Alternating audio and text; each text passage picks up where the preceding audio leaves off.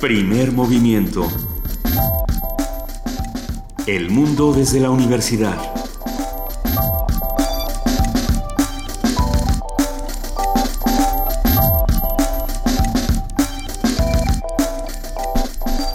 Siete de la mañana en punto, ya estamos aquí en primer movimiento. Hoy es miércoles 23 de marzo. Eh, ese día en el que ya muchos estamos a punto de irnos de vacaciones, pero todavía, todavía hay quienes estamos trabajando en este momento. Soy Juana Inés de ESA, en ausencia de Benito Taibo y Luisa Iglesias, que ya se nos adelantaron en las vacaciones. Eh, y estoy con Maya Fernández Miret, que está a mi, a mi, lado derecho. ¿Cómo estás, Maya? Hola, Juana Inés, muy contenta de estar contigo y con el auditorio una vez más. Pues me da muchísimo gusto, Maya. Hoy vamos a tener todavía un, un montón de cosas. Eh, vamos a tener autores que vienen... Eh, que, vienen trayendo sus libros, vamos a hablar de ciencia ficción, vamos a hablar de un montón de cosas. Em, pues sí, vamos a seguir con el comentario de, Bruselas. ¿Por qué? Pues porque están sucediendo cosas y el mundo no sé si se está reacomodando o solamente está pensando eh, de otra manera en sí mismo, pero lo platicaremos hoy. Vamos a comenzar con nuestra sección de los miércoles, la radio hoy con Tito Ballesteros, comunicador social y docente de radio en países de América Latina. Él nos va a hablar, eh, va a continuar la conversación de la semana de hace dos semanas sobre los mitos que matan a la radio. Y en nuestro miércoles de lectura vamos a, platicar con Arturo Vallejo, que ya está aquí sentado, no despierto, pero ya aquí sentado, sobre qué tanta ciencia hay en la ciencia ficción. Platicaremos de todos esos títulos. Lástima que no está Benito para hablar de Stanislao Lem, porque Benito, ¿te has fijado, Maya, que siempre habla de Stanislao Lem? Pues hace bien, porque es un poco el papá de la ciencia ficción y nos dio como un contexto en el que todos los aficionados nos movemos y seguimos eh, entendiendo, pero... Bueno, pues en honor a Benito van vamos a... le mandamos un saludo y esperemos que lo hagamos bien, Benito, por allá. Bueno, está aquí Arturo Vallejo, acaba de publicar Última vez en Plutón, también platicaremos de esta novela que es ciencia, es ficción y tiene también un poco de, de, autobiografía. La vamos a platicar en un, en un ratito. Eh, muy bien, más adelante hablaremos de Bruselas y su simbolismo. Es como, es, interesante cómo los símbolos empiezan a eh, surgir, emerger rápidamente cada vez que pasa una cosa como el atentado de Bruselas y estará Luis Guacuja, responsable del programa de estudios sobre la Unión Europea del, del posgrado de la UNAM, hablando con nosotros sobre el tema en un arranque de democracia, de democracia dirigida, Maya, te adjudiqué la poesía necesaria, pero si quieres luego echamos un volado. No, de hecho ya tengo algo preparado y espero que les sorprenda y les guste. Perfecto, no esperaba menos, Maya. En nuestra mesa del día vamos a platicar sobre la nota roja y su atractivo y también cuáles son las fronteras en este momento de, de la nota roja. Vamos a platicar con Bernardo Esquinca, escritor de la llamada ficción de lo extraño, mezcla de los géneros policíaco, fantástico y de terror, y que nos trae una nueva mezcla, un nuevo espécimen de este, de este extraño híbrido. Y más adelante estaremos con el maestro Sergio Vela, que nos, el director del Festival del Centro Histórico de la Ciudad de México, que nos hablará sobre este importantísimo evento y nos permitirá tener dirección para saber dónde ir, qué hacer. Perfecto, y por esta única vez vamos a nuestro corte informativo siendo las 7.03 de la mañana. Ahorita regresamos. Corte informativo. Muy buenos días, esta es la información. Los hermanos Khalid Ibrahim al-Bakrawi fueron identificados como dos de los suicidas que cometieron los atentados en el aeropuerto de Bruselas. En tanto, ya fue detenido el tercer sospechoso de esos ataques. La policía localizó a Najim Lachraoui, quien se cree que no detonó los explosivos y salió huyendo del lugar. Las autoridades belgas informaron que mantendrán el nivel de alerta en categoría 4. Tras los atentados registrados en Bruselas, Bélgica, el primer ministro de esa nación, Charles Michel, aseguró que la unidad será fundamental para afrontar cualquier tragedia. grande force dire a ceux qui ont choisi Quiero decir con la máxima fuerza a quienes han decidido convertirse en enemigos bárbaros de la libertad, la democracia y los valores fundamentales, decirles que vamos a seguir unidos y juntos. Vamos a seguir movilizados con un dolor profundo en nuestro vientre y nuestro corazón, pero con una completa determinación de actuar para proteger nuestra libertad y nuestra manera de vivir. Por su parte, el rey Philippe de Bélgica Advirtió que su nación responderá a los ataques con firmeza, calma y dignidad. Para cada uno de nosotros, este 22 de marzo no será nunca más un día como los otros. Las vidas rotas, las heridas profundas, estos sufrimientos son los de todo nuestro país. Matilde y yo compartimos vuestra pena. Vosotros que habéis perdido a un ser querido o habéis resultado heridos en los atentados cobardes y odiosos de hoy.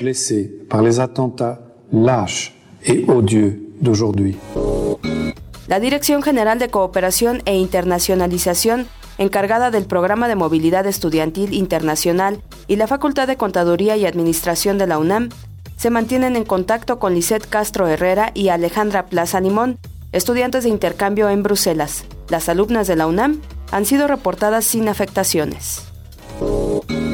La secretaria de Relaciones Exteriores, Claudia Ruiz Massieu, informó que los cinco mexicanos que se encontraban en el aeropuerto de Bruselas al momento del ataque ya fueron localizados y su estado de salud es bueno. Realmente eh, nos ha llevado a este momento a, no contar, tenerla hasta hoy, eh, no tener confirmado que haya algún mexicano que haya fallecido o haya resultado eh, herido.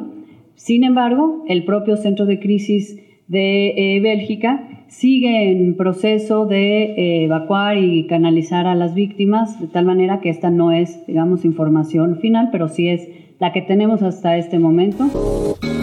En otra información, el gobierno federal anunció la creación de una fuerza regional que operará en Michoacán, Guerrero y el Estado de México para combatir a la delincuencia.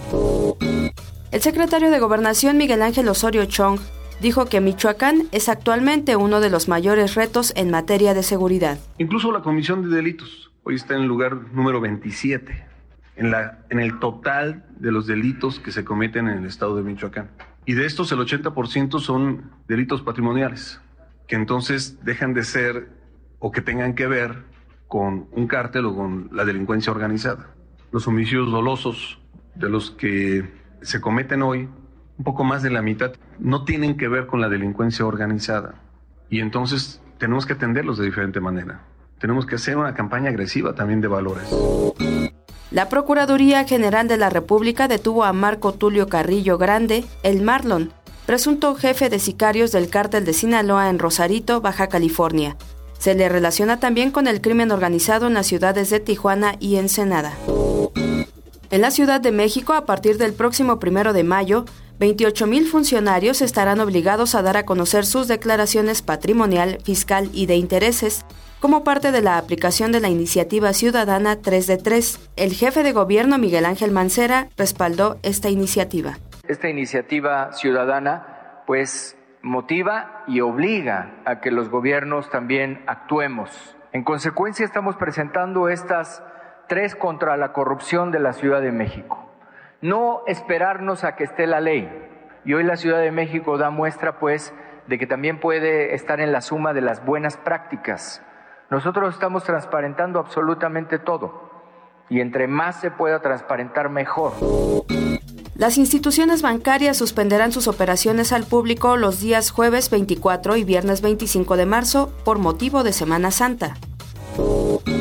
En los primeros días de marzo la inflación creció 0.10% para colocarse en una tasa anual de 2.71%, informó el Instituto Nacional de Estadística y Geografía. Asimismo, indicó que el índice de precios de la canasta básica registró un descenso de 0.02%. Hasta aquí las noticias, más información en una hora. Primer movimiento para afinar el día. Gracias a los compañeros que realizaron nuestro corte informativo. Son las 7.09 de la mañana y seguramente los niños ya se despertaron porque ya durmieron todo el lunes y martes. Y entonces ya están otra vez, ya el, el reloj biológico que ya nos, nos, dirán Arturo Vallejo y Maya Fernández si existe tal cosa y si es posible. Eh, ya los, los llamó, los impelió a levantarse temprano y tenemos como en nuestra extraña sección de niños que migra y que cambia cada vez, bueno, tenemos Fungagada Bichagada de Deolinda. Um, e esta é dedicada a todos os trintões que estão aqui na sala. Não é original nosso. mas anda connosco desde bem pequeninos. Aqui está ela.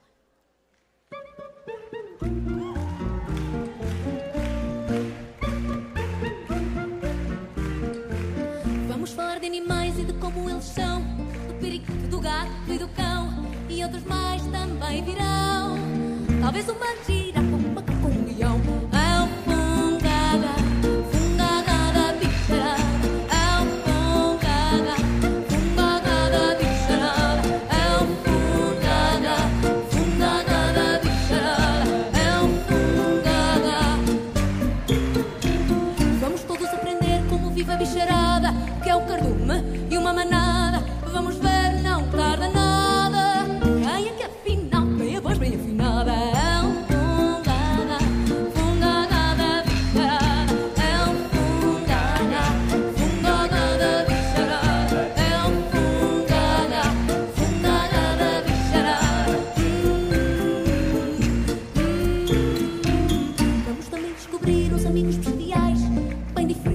habituais. E vamos rir até não poder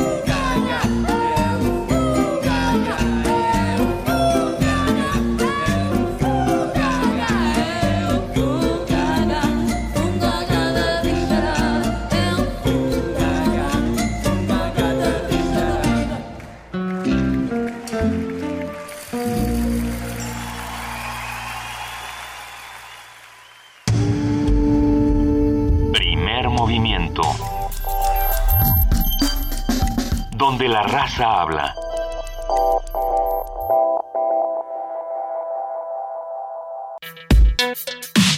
Miércoles de lectura. La ciencia ficción es un género literario cuyo contenido gira en torno a hipotéticos logros científicos y técnicos del futuro. Entre los temas más recurrentes que trata se encuentran la clonación, la ingeniería genética, los viajes en el tiempo, los extraterrestres, la colonización del espacio exterior, la inteligencia artificial y robótica o las redes informáticas. En ocasiones se la ha llamado también literatura de anticipación, debido a que algunos al- autores como Julio Verne han llegado a anticipar el surgimiento de logros científicos y tecnológicos. Este género, bueno, ahorita vamos a hablar de, de la literatura de anticipación y si sí o no, porque ya estábamos en esa discusión. Este género despierta la imaginación y nos permite entender, cuestionar los límites de la ciencia y enfrentarnos a la realidad y la mente. Para conversar sobre la relación entre la ciencia ficción y el discurso científico, sus acercamientos y divergencias, hoy tenemos en el estudio a Arturo Vallejo, escritor. Él acaba de publicar Última vez en Plutón, novela con temas de ciencia, es divulgador de la ciencia y además ganador de la segunda edición del premio Casa de Letras que otorga la Dirección de Literatura de la UNAM. Hola Arturo, ¿cómo estás? Hola, buenos días, ¿cómo están? Gracias, este Juan Inés Maya, por, por invitarme. Está muy eh, agradable estar de este lado del micrófono por, por una vez. de este lado de la radio. De este lado de la radio, sí. Pues a ver, cuéntanos, ¿es, es literatura? ¿qué, ¿Qué pasa con la ciencia ficción? ¿Dónde, ¿Qué es primero, la ciencia o la ficción? A ver, ustedes dos que son afic- aficionados, los voy a entrevistar a ustedes dos que son aficionados del género. yo, yo soy una amateur. eh, Una diletante. Una diletante. Yo creo que Arturo es un profe- es un, amateur pero profesional de la ciencia ficción. Soy un entusiasta de, de la ciencia ficción nada más, porque lo que escribo generalmente no es, no es ciencia ficción. Tiene eh, algo de ciencia, pero no estrictamente hablando ciencia ficción. Y la ciencia ficción sí tiene ciencia, como decía Juana, llega primero la ciencia y luego se monta encima un género que es la ciencia ficción o corren por caminos separados. Bueno, yo creo que son géneros que se, bueno, más bien son, son dos fenómenos que, que funcionan de manera eh, simultánea y hasta simbiótica, ¿no? Hace unos años, no sé si, si, si lo vieron, eh, una declaración del, del inventor del teléfono celular que dijo que se había inspirado en Star Trek. ¿no? que se había inspirado en los intercomunicadores que, que, tenían. Entonces, bueno, pues finalmente también la ciencia ficción inspira los desarrollos científicos y tecnológicos y las posibilidades. Supongo que abre posibilidades, ¿no? Te imaginas más cosas. Bueno, como los cerebros positrónicos de Isaac Asimov y las tres reglas de la robótica, que vamos para allá, que no nos... para nadie y sin duda algo de la obra Asimov tendrá que influir. ¿Qué son los... a ver, no, no, espérense. ¿Qué son los cerebros positrónicos?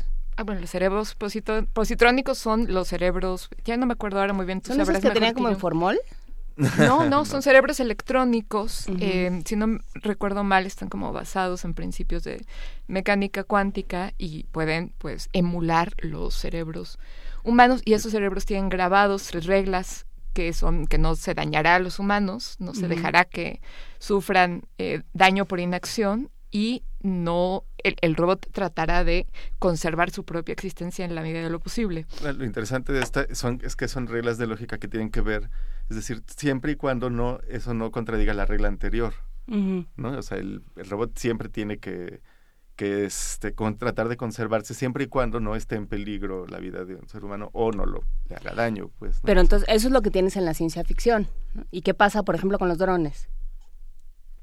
Pues los drones que reparten pizza, por ejemplo, me imagino que tienen ah, no, bueno, cometidos más altos. buenos y drones malos. y drones malos. Los de Amazon. Bueno, lo cierto es que en la medida, digo, no son totalmente autónomos, no hay robots autónomos, pero en, la medida en que empiecen a hacerlo, sería interesante ver si eh, estas ideas de la ciencia ficción trasminan influyen en la forma en la que decidimos construir cerebros inteligentes una vez que esto sea posible y sirvan para cosas más que para ganar juegos de Go, que ya es bastante impresionante. Ustedes ya han platicado de AlphaGo y de este problema de la inteligencia artificial. Claro, entonces habrá que ver si nuestro mundo se va más hacia lo que imaginaba Asimov, que era un optimista, o hacia, no sé, Terminator, ¿no? Que, que es el dominio de las máquinas y eh, eh, etcétera, ¿no? Pero no es el único Terminator que habla del dominio de las máquinas, ¿no? yo creo que es el escenario distópico por excelencia, ¿no? Este está Matrix, que es otro, no, es un libro, pero es una, serie de películas en las que, bueno, las máquinas no solo hacen eso, sino que empiezan a alimentarse de la electricidad de los humanos, una premisa que me parece ¿De la electricidad de los humanos? Sí. No, no, viste Matrix, Juan Inés? Sí la vi, pero no, no me acuerdo que se alimentaran de la electricidad de los humanos. creo que hasta lo de las pastillitas es lo que tengo más. Claro, estaban conectados porque se eran los usaban a los seres humanos como pilas como las papas como, las papas, de, la, la, famosa papa eléctrica de la secundaria. Exacto la primera película de Matrix tenía como premisas bastante interesantes ¿no? sí, bueno luego fue decayendo un poco sí. volviendo un poco mesiánica y bueno de entrada que Keanu Reeves podía ser un héroe y salvar el mundo que ya eso es una premisa eh, aventada como, como ninguna. Yo creo que tienes un prejuicio contra Keanu Reeves, pero bueno, eso lo vamos a discutir. pues no, pero tampoco, o sea, no pondría mis esperanzas en Keanu Reeves. o sea, si el mundo se va a acabar, no, no digo, ay, ojalá venga Keanu y lo solucione todo. y en cambio sí Arnold Schwarzenegger. Bueno, lo, lo cierto es que hay ciencia ficción que tiene ciencia y ciencia ficción en la que la ciencia está un poco como dada por sentado, ¿cierto? En la que estamos situados en escenarios a los que llegamos gracias a la ciencia, pero que no habla. Estoy pensando, por ejemplo, en Philip Dick, que tiene una cosa muy esotérica, o Ray Bradbury, que es más eh, de carácter más poético, digamos, que, de ciencia dura, ¿no? ¿Cómo, ¿Cómo dirías? ¿Dónde está la ciencia en la ciencia ficción? ¿Hay divulgación de la ciencia además en la ciencia ficción? Bueno, estas son preguntas diferentes. ¿no? Yo creo que la ciencia ficción, para, yo no lo definiría como un género, yo lo definiría como algunos elementos que están contenidos en de algunas narrativas que pueden ser películas, pueden ser libros, pueden ser poemas, pueden ser este, diferentes eh, géneros eh, y que, uno puede identificar, pero en, en, pero en efecto hay, por ejemplo, la guerra de las galaxias, ¿no? Es decir, si tú la buscas en cualquier clasificación de, de videoclub o de tienda o de lo que sea, seguramente aparece como ciencia ficción, cuando en realidad la ciencia que hay ahí está bastante, digamos, pues difusa, solo porque hay naves espaciales Y láseres. y láseres, pero en realidad es mucho más una épica fantástica. Y hologramas. Help me, Juan Y Kenobi. hologramas, Help me, Juan Kenobi. Pero hologramas muy chafas, uno esperaría que, Que para que entonces- estuvieran mejor para ese No, entonces, ahí ¿no? más o Pero es menos, que más piensa que bien- fue hace muchos, muchos años Claro, en una galaxia, muy, lejana. No, pero ahí lo que pasa es que nada más crean un universo eh, donde, donde en lugar de, de cruzar fronteras, cruzas planetas, pero no hay realmente una propuesta de otro mundo, ¿no? Claro, porque o, no, de otro, o de un universo más avanzado científicamente. Claro, es que es una cosa es la ciencia en términos como como problema, que es lo que podríamos hablar como una ciencia ficción que plantea, pone sobre la mesa algunos problemas científicos y otra cosa es que haya tecnología. Es decir, ahorita eh, vivimos rodeados de un montón de tecnología que no sabemos ni nada, ¿no? Que es igual que magia para cualquier para ca- nosotros. cajas negras, Son cajas llaman. negras, ¿no? Que es como magia. Sí. Entonces, bueno, en ese sentido podría funcionar la Guerra de las Galaxias o muchas otras épicas. Cuando hay otras eh, muestras, por ejemplo, Blade Runner, ya sea este, la versión, obviamente tenía que salir al, tema, eh, la- que, este, que está poniendo temas científicos sobre la mesa, aunque es un thriller policíaco, que es una mezcla, es un híbrido, por eso digo que yo creo que hay elementos, no géneros fijos, eh, pues se está poniendo sobre la mesa, por ejemplo, la construcción tecnológica de la identidad y de la memoria, ¿no? Además de la, la posibilidad de construir androides, pues, pero, pero está poniendo algunos temas que hasta son más bien filosóficos o de tipo epistemológico, filosofía de la ciencia, etcétera, pero que tienen que ver con la ciencia. Eso sí es ciencia ficción porque se está discutiendo, ¿no? O hay ciencia ficción que es más de tipo sociológico. ¿No? que lo que está planteando no es necesariamente un, la posibilidad de un nuevo desarrollo, sino las implicaciones sociales este, que, que puede haber alrededor, ¿no? el uso de medios ¿no? en el- estos futuros di- distópicos. En el fondo de la ciencia ficción, eh, estaba pensando, hay una, una manera de, de tranquilizar a los seres humanos que nos da terror la ciencia porque no sabemos hacia dónde va a ir. Pues yo creo que por un lado y por otro lado nos muestra los problemas que ocurren al domesticarla. Estoy pensando, por ejemplo, bueno, ya no en libros, sino en películas, en El Quinto Elemento, en donde la ciencia está muy domesticada y entonces hay problemas que surgen en la familiaridad con la ciencia y no necesariamente, eh, no como amenaza, no como un elemento novedoso, sino que ya estamos situados en un futuro en donde eso que hoy es ciencia de punta, bueno, incluso en el- la Guerra de las Galaxias, cuando Luke le corta la mano, eh, Darth Vader eh, se le regenera, no le ponen una mano robótica de lo más avanzada, lo cual en ese momento es normal y ahora es impensable. Entonces, creo que un poco nos sitúa en escenarios en donde la ciencia está ya domada y entonces, ¿qué pasa? ¿No? En El hombre del bicentenario, por ejemplo, Isaac Asimov, que es un cuento extraordinario, y, la ciencia, digamos, eh, eh, lo, lo extraordinario no son los logros científicos, sino los problemas que surgen cuando esos logros se vuelven ¿Qué es lo que plantea el hombre bicentenario? El hombre bicentenario plantea la idea de un robot que empieza a volverse un cyborg, em- eh, hace el- como el recorrido contrario del cyborg humano y empieza a adquirir eh, órganos de reemplazo que él mismo diseña para los humanos y empieza a ponérselos él mismo. Entonces llega un momento en el que dice, bueno, yo quiero ser hombre y hace un juicio como de emancipación robótica y dice, yo quiero ser hombre. Y le dicen, bueno, es que solo los hombres pueden ser libres. Y él dice una gran frase que solo quien quiere ser libre puede ser libre. Y entonces nos sitúan en un escenario en donde la inteligencia artificial es normal, pero decide emanciparse. Entonces, ¿a ¿qué problemas te enfrentas en ese momento? Claro, ese es el tema de la inteligencia artificial. ¿En qué momento va a empezar a no depender de nosotros, ¿no? Para tomar decisiones y va a volverse autónoma. Lo que hace Asimov además es volverlo todavía, llevarlo más allá porque se convierte en humano, pues, ¿no? No es un robot que piensa, es un robot que se convierte en humano. Es- Y cambia la definición de humano en el camino. Yo creo que eso nos, eso nos inquieta tanto de Blade Runner, por ejemplo. Y de muchas cosas. O sea, ahora que hablábamos con el doctor Savage sobre, eh, sobre el, el campeonato de Go, a mí lo que, digo, yo que soy perfectamente lega y lela en estas cosas, em, lo, lo que se me quedó es, a ver, ya tenemos una tecnología capaz de enseñarle no solo las reglas básicas y los, y los algoritmos básicos a una máquina, sino todas las posibilidades que existen. Entonces, pues mi pregunta en ese momento era, ¿y cómo pensamos que un humano le va a ganar a eso? Un humano que puede ver, pues no sé, veintitantas posibilidades en una jugada, ¿no? Contra 30, 30 millones que puede ver un, aparato en dos segundos. Entonces, si ya, si ya tiene todo el conocimiento acumulado, que yo creo que ahí sería el, punto, si ya le puedes enseñar a una máquina ¿no? todas las posibilidades y todas las rutas que han tomado otros antes, nosotros conocemos tres o cuatro, si bien nos va, porque leímos, porque nos metimos a internet, porque algo hemos aprendido, pero, pero somos muy poquitas junto a las que puede almacenar y metabolizar una máquina. Entonces, pues ya, ya la idea del conocimiento humano ya es otra cosa, porque ya puede estar concentrada en un, en, un aparato.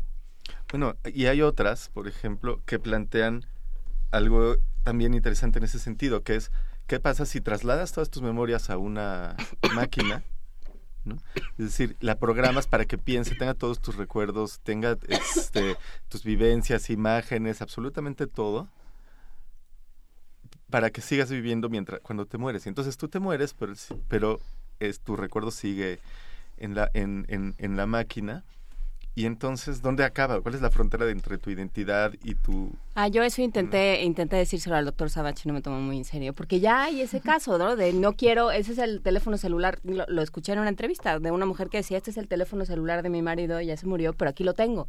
Exacto. aquí lo tengo a él porque aquí se registraron sus gustos, sus inclinaciones, sus necesidades, sus inquietudes ya está todo aquí adentro. Entonces, ya este, la, la pregunta que parecía tan tan en el aire y tan tan ociosa de qué nos hace humanos se vuelve cada vez más imperiosa. ¿no? Exactamente. Sí, hay una novela de Ray Loriga donde plantea eso, que se llama Tokio ya no nos quiere, que es interesante. de la mamá de un este de uno de los protagonistas, de uno de los personajes, se muere y está, bueno, está muerta ya desde el principio de la, de la novela y aparece solo en una televisión y es esto, es una computadora que fue programada con todos, absolutamente todos los recuerdos y posibilidades.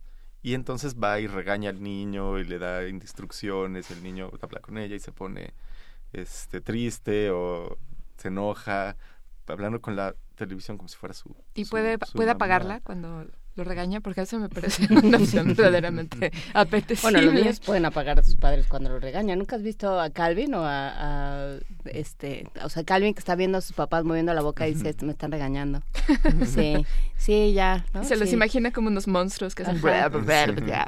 Y entonces dice, ah, ya, ya se está acabando, es hora de que, ¿no? De que empiece a mover la cabeza de que sí, sí, ajá, sí, sí, ajá. Entonces sí se puede. Bueno, entonces la ciencia ficción un poco nos da eh, en todo caso, inquietudes, ¿no? Sobre el futuro, y aunque no nos den necesariamente direcciones, como hablábamos de Julio Verne, que en realidad decías, Arturo, eh, hace un rato que más que imaginar una tecnología absolutamente novedosa, lo que hacía era observar lo que estaba pasando y solo llevarlo a casos extremos. Em, la, ciencia ficción hace entonces, eso nos prepara para situaciones, nos da inquietudes, direcciones nuevas, para pensar qué es, para qué sirve pues la, la ciencia ficción como divulgación, pero también como...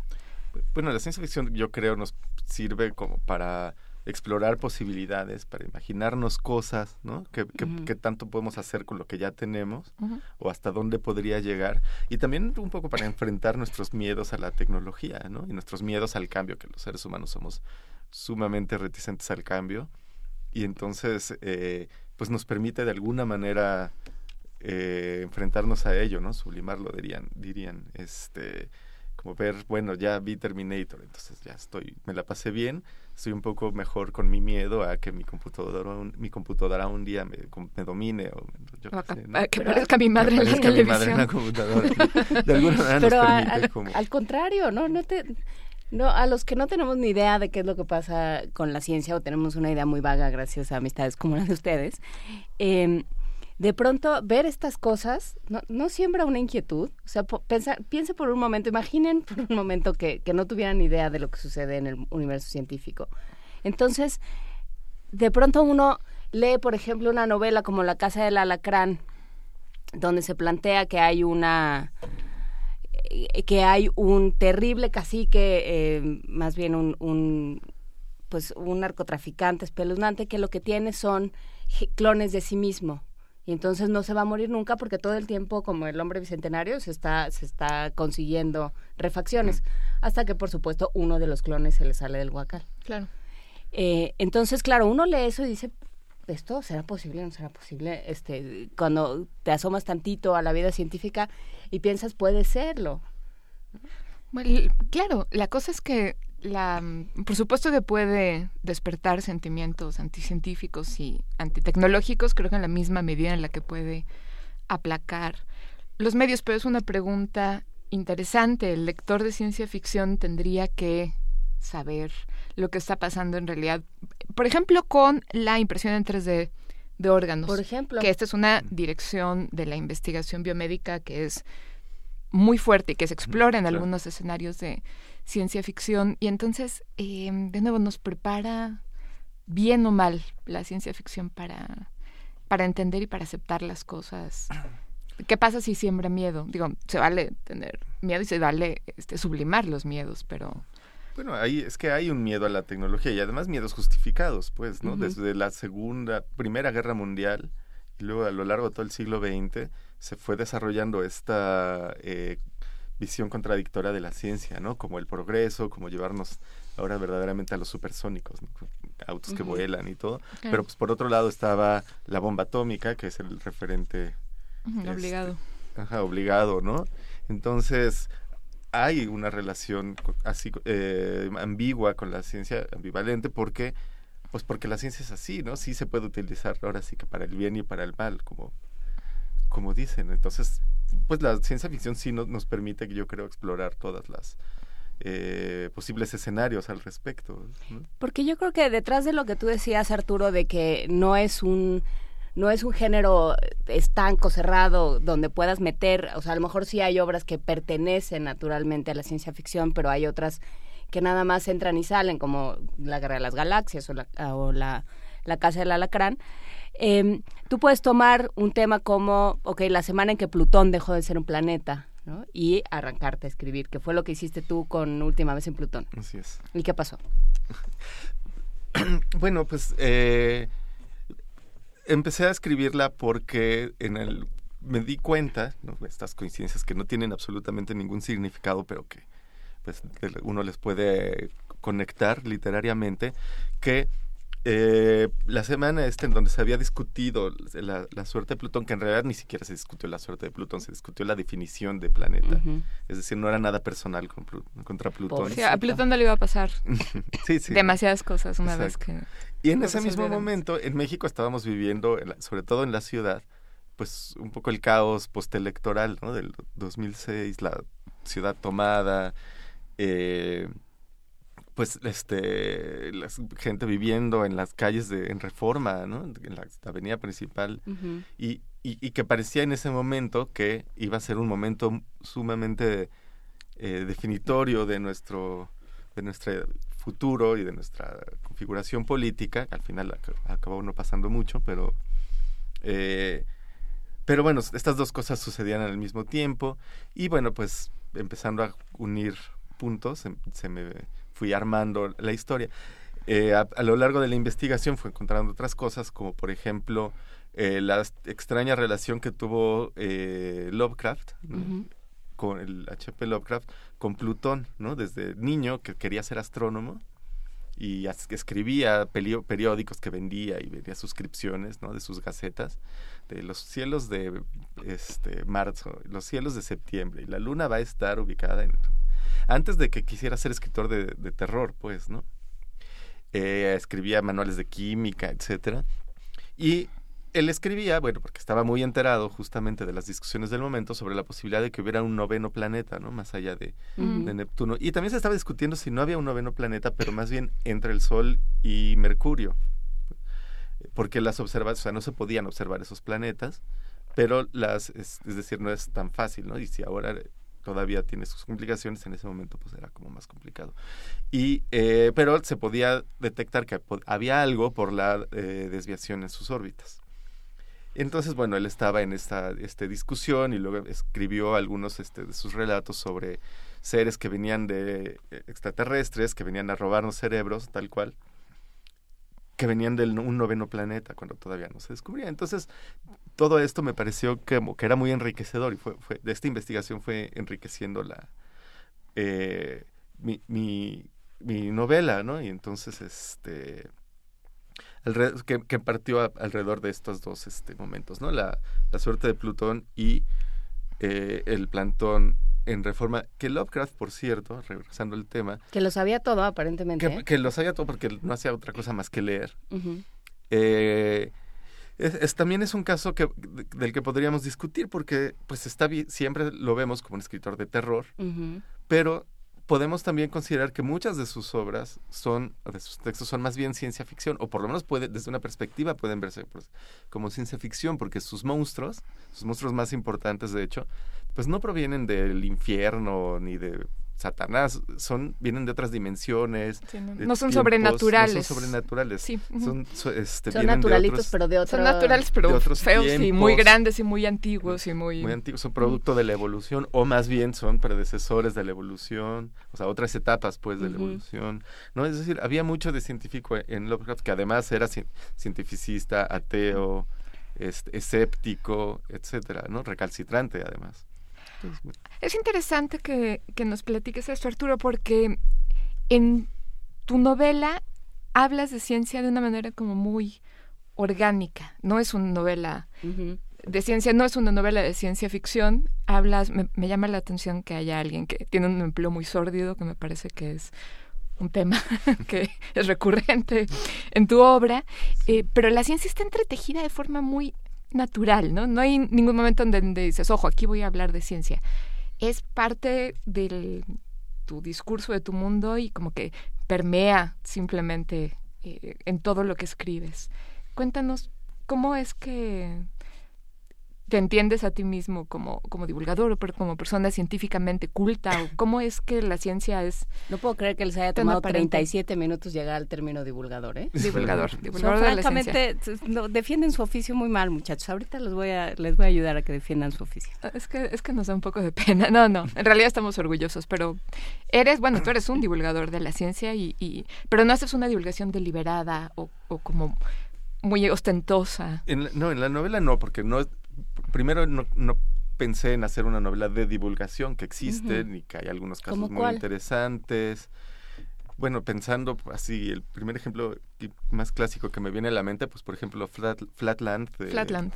Abbott. Se llama Planolandia, en, español. Que es una novela muy divertida en, con la que los personajes son cuadrados y triángulos. Y... y que es una novela que habla sobre las dimensiones y cómo se entienden las dimensiones y que te ayuda a imaginar la cuarta dimensión. Y, te ayuda a entender que es una dimensión de entrada, ¿no? Porque, porque va pasando este personaje por las diferentes dimensiones y entonces tú vas entendiendo qué quiere decir segunda dimensión, tercera, un punto. Bueno, Sagan retoma la idea de Planolandia en Cosmos, tanto en el libro como en, como en la serie y lo hace de un modo Así es. Muy divertido. Así que está en YouTube si pueden verlo. Sí. Háganlo, pero también, bueno, lean el libro, por supuesto. ¿Y, y estas de, de las Hitchhiker's Guide to the Galaxy, cómo se llaman? Hitchhiker se llama La Guía del Autoestopista Galáctica. El viajero intergaláctico. El viajero intergaláctico. no, eso... De, qué país venga la traducción. claro. No, en realidad eso es más como ciencia ficción esotérica y chunga. claro. Pero yo estoy pensando, por ejemplo, en... Eh, en Verne, que era un extraordinario divulgador de la ciencia. Eh, hay largas descripciones, por ejemplo, en 20.000 leguas de viajes submarinos sobre los bosques de algas, que son pues, un poco un, un, paréntesis de la trama que es auténtica divulgación de la mejor. Exacto, pero de nuevo, creo que es difícil hablar de género, sobre todo hoy en día fijos, ¿no? A lo mejor en la Grecia antigua podías hablar de una obra de teatro que era absolutamente una tragedia, una comedia. Ya después de eso es muy difícil tratar de este, caracterizar una, un texto bajo ciertos parámetros fijos. Y con, la, con, con esta narrativa pasa igual. Es decir, para mí la diferencia está en si lo explicas para que la gente lo entienda, para que la gente lo aprenda, entonces ya estás hablando de que es de divulgación o contiene elementos de divulgación científica, ¿no? La novela de Abbott es absolutamente divulgación porque él era maestro de matemáticas y lo que quería era que sus alumnos entendieran cómo funcionan las dimensiones. Eh, Sagan, pues como divulgador, lo tenía de alguna manera. Eh, yo, yo supongo que hay algunos elementos en mi novela que se pueden considerar de divulgación, pero no tiene la, es decir, no la escribí para que la gente entendiera qué pasó con Plutón, ni este, ni nada, ni la teoría de cuerdas que por ahí se, se menciona, ni nada, ¿no? Es decir, es lo que para mí forman parte del contexto eh, en el cual se desenvuelve la, la, historia, que creo que es un poco a lo que te referías, ¿no? Es decir, si es como un universo en lo que esto se, se ve de alguna manera más orgánica, porque sí me parece que este, siguiendo las, eh, lo que decía C.P. Snow, me parece que es un crimen que la gente no pueda saber definir qué quiere decir masa, ¿no? Velocidad, cuando es algo básico. C.P. Snow es el autor, por cierto, de un libro muy influyente que se llama Las dos culturas, en donde lamenta la, la cisma, la brecha que se ha abierto entre las ciencias las humanidades. Social, entre, sí, entre las ciencias y, la, y naturales, duras, y este, todas las formas de las humanidades que ha impedido que haya pues un diálogo productivo entre ambas y, y, que bueno, ojalá ahora estemos retomando. Antes de irnos, tenemos una pregunta de Arturo Arellanes que nos manda por Twitter y nos pide que comentemos sobre la advertencia de Stephen Hawking al respecto de que la, la inteligencia artificial podría acabar con la raza humana. Me parece que ese es un miedo muy antiguo y que está como... Pero que ya se está actualizando, ¿no? Bueno, que está alcanzando al menos la, el contexto en el que podemos empezar a discutirlo. No piensa en el golem, ¿no? En serio, exactamente, y tal vez antes, ¿no? Este, la idea del, de que haya un ser no humano que llegue, con una inteligencia no humana que llegue y nos incluso los dioses griegos, hablando de la Grecia clásica, pues tienen inteligencias distintas. Juegan con otras reglas, ¿no? más o menos omniscientes. el problema es que haya organismos que juegan con otras reglas. Y que no tengan los intereses humanos y que sean más poderosos que nosotros. En fin, es un miedo muy atávico. Eh, ¿Tú qué opinas? Pues sí, lo, lo comentábamos hace rato. Es un miedo, es uno de los miedos más recurrentes, por ejemplo, en la ciencia ficción, ¿no? Este asunto de que las máquinas nos dominen, la, inteligencia artificial nos reemplace, ¿no? Que podamos vivir como la imagen en un televisor, que ya no sepamos quién era quién, ¿no? Si era yo el del, el del cuerpo o el de la televisión. Eh, en cuanto a Hawking, Hawking yo creo que es, le gusta provocar, ¿no? Es, es un provocador. bueno, Con, con, la religión, con el tema de Dios, este pero bueno, está interesante tener provocadores que nos... Claro, y no es el único, hay gente en, en el ámbito de la inteligencia artificial que está empezando a inquietarse y ellos mismos son los que están trabajando. Y hay, hay pero hay asuntos, fíjate, por ejemplo, en bioética o en temas así donde se discute se, va, se llega a discutir, todavía no, pero se plantea como una posibilidad discutir cuáles son los derechos de los robots. Claro. ¿No? Por ejemplo, ¿no? a comparación con los de los seres humanos o de los animales etcétera, ¿no? Como, si, como, una, como una categoría válida para asignarle derechos, ¿no? O qué pasa con las personas que están siendo reemplazadas, su trabajo por eh, sistemas automatizados, que forma parte de esta misma eh, miedo. ¿no? Bueno, eso es un miedo, real. De la revolución industrial. pero ahora ya imagínate con una computadora, como decía Juan Inés, que puede hacer el trabajo mental de 20 personas o de 200, ¿no? Que va, o sea, o ser como, como Multivac, la famosa computadora de Isaac Asimov, omnisciente. ¿No? Llega un momento en el que lo sabe. Bueno, ¿qué me dices de HAL? Bueno, HAL, pero HAL es malo y Multivac es buena. La diferencia. Así que, en efecto, la ciencia ficción da para todo. Hay un eh, gran artículo que sobre cómo leemos y cómo leemos ahora que se llama ¿Será que Google me está haciendo estúpido? Con doble O. Estúpido. Ajá. Y, y justamente empieza con HAL y dice pues Hal llegó un momento que dijo ya no sé, pero nunca nos va a pasar que ya a estas alturas Google nunca nos va a decir ya no, sé. Y vamos a vamos a, se- a volver a, a- o vamos a empezar a leer de manera fragmentada y solo vamos a ir captando pedacitos de información y vamos a brincar. Así como antes podíamos leer a Tucídides durante dos horas, o eso nos cuentan. Eso nos cuenta. Yo creo que nadie leía Proust Tucídides, pero dos décadas. se, quedó, se quedaron ahí esos libros porque nadie los sabría, en fin. Ándale, ¿eh? Bueno, No, era Hawking el provocador, ¿verdad? Pues muchísimas gracias por esta conversación que no se acaba aquí, porque además Benito y Luisa no van a permitir que se acabe aquí. Estaban muy enojados nosotros cuando pro- programamos ciencia ficción. Pero muchísimas gracias, Arturo Vallejo. Tenemos dos ejemplares de Última vez en Plutón. Es, vamos a dar uno Facebook, uno Twitter. Y este, uno por Facebook en Primer Movimiento y uno en Twitter en arroba P Movimiento. Al primero que nos diga qué. ¿qué- ¿dónde vivía H.P. Lovecraft? Ah, ¿Te eso gusta? está perfecto, sí. Es una buena pregunta. Me parece muy bien. Que escriba, por favor, en el muro de Facebook para que podamos leer con su nombre completo, para, para, que, que, todo puedan sea transparente y abierto. y democrático. Y mientras nos vamos a ir con la única canción de ciencia ficción que se me ocurrió rápidamente, que fue Space Oddity de David Bowie. Gracias, Arturo. Muchas gracias. No, Arturo. muchas gracias por invitarme. Hasta luego. Hasta luego.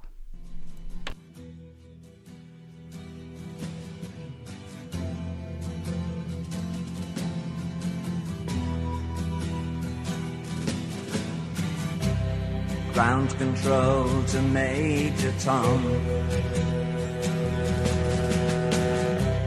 Ground control to Major Tom.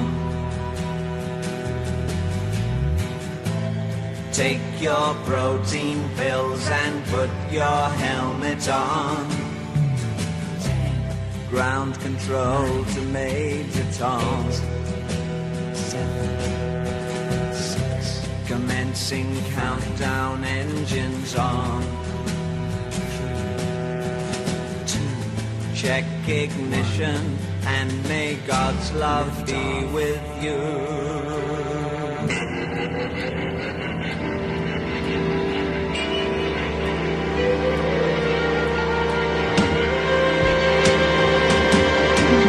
This is ground control to Major Tom.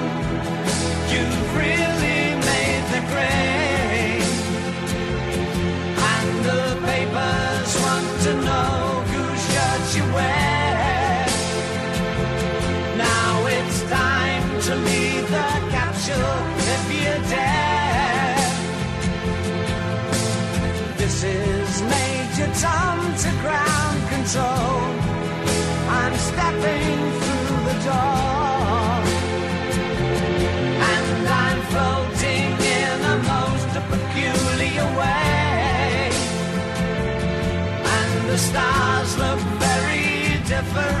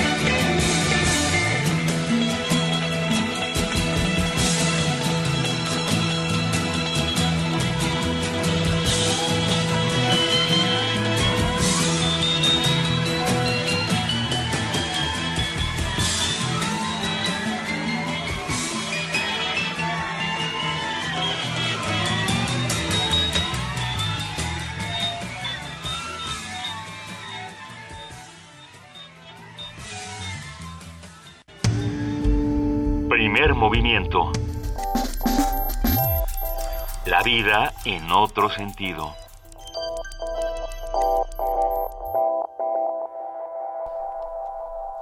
Nos quedamos en la, en la discusión sobre la ciencia ficción y se nos quedaron se nos quedaron cosas en el tintero. Eh, decía Rafa Olmedo que una buena novela de ciencia ficción refleja nuestros miedos conjuntos y los caricaturiza. Y ustedes decían que lo de caricaturizar no tanto, que más bien los problematiza, más bien nos dice de qué vamos a tener miedo ahora.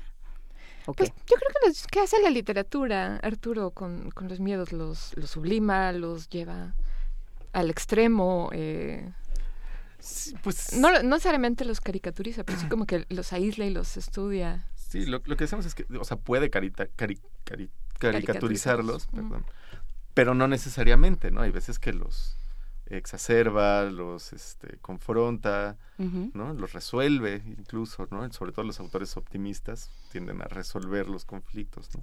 Los que no son tan optimistas, pues los problematizan todavía más. Puede, pueden ser caricaturi- caricaturizados, esta palabra me está costando mucho trabajo Sí. a esta hora de la mañana, este, pero no, digo, es una posibilidad, pues. Ahora es interesante cómo, dependiendo del ánimo de la época, surjan diferentes formas de pensar en el futuro, ¿no? Pienso en los supersónicos, por ejemplo, que era una época de gran optimismo, de gran progreso, y pienso que ahora mismo estamos en un momento en donde las distopías como los Juegos del Hambre, como Insurgente, eh, como Maze Runner, no sé cómo se haya traducido El Corredor del Laberinto, una cosa así, estamos llenos de eh, distopías y hemos dejado atrás los mundos asimovianos, incluso que eran, pues eran muy optimistas. Donde ¿no? los donde los robots eran muy obedientes, ¿no? Bueno, eh, piensen en Bender de Futurama, por Claro. ejemplo, Ujú, como robot, y ya es, ahí sí está caricaturizado y es, Claro. es literal, y presenta otra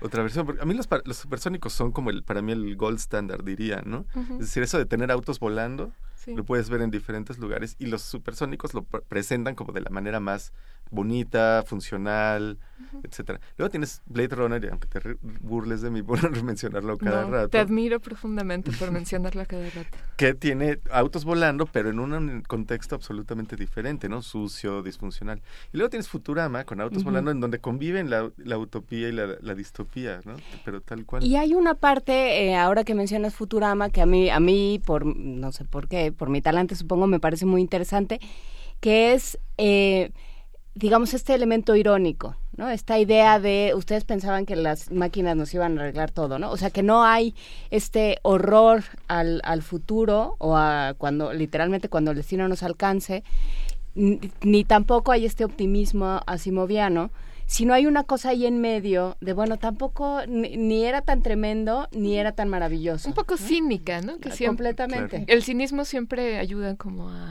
A mediar. Totalmente. a mediar y a entender bien Sí, un dónde poco estás parado. Y a, y a- a alejarte, ¿no? A poner cierta distancia, pues. es- En efecto. Muy bien, pues ahora sí, acabamos. Este, pero sigan escribiéndonos, cuéntenos sobre los libros de ciencia ficción. Sí, ahora sí nos alcanzó no el destino, sino la Sino realidad. el tiempo, sí. Y la realidad. Y vamos a escuchar esta nota que preparó nuestro compañero Jorge Díaz sobre la visita de Obama a Cuba.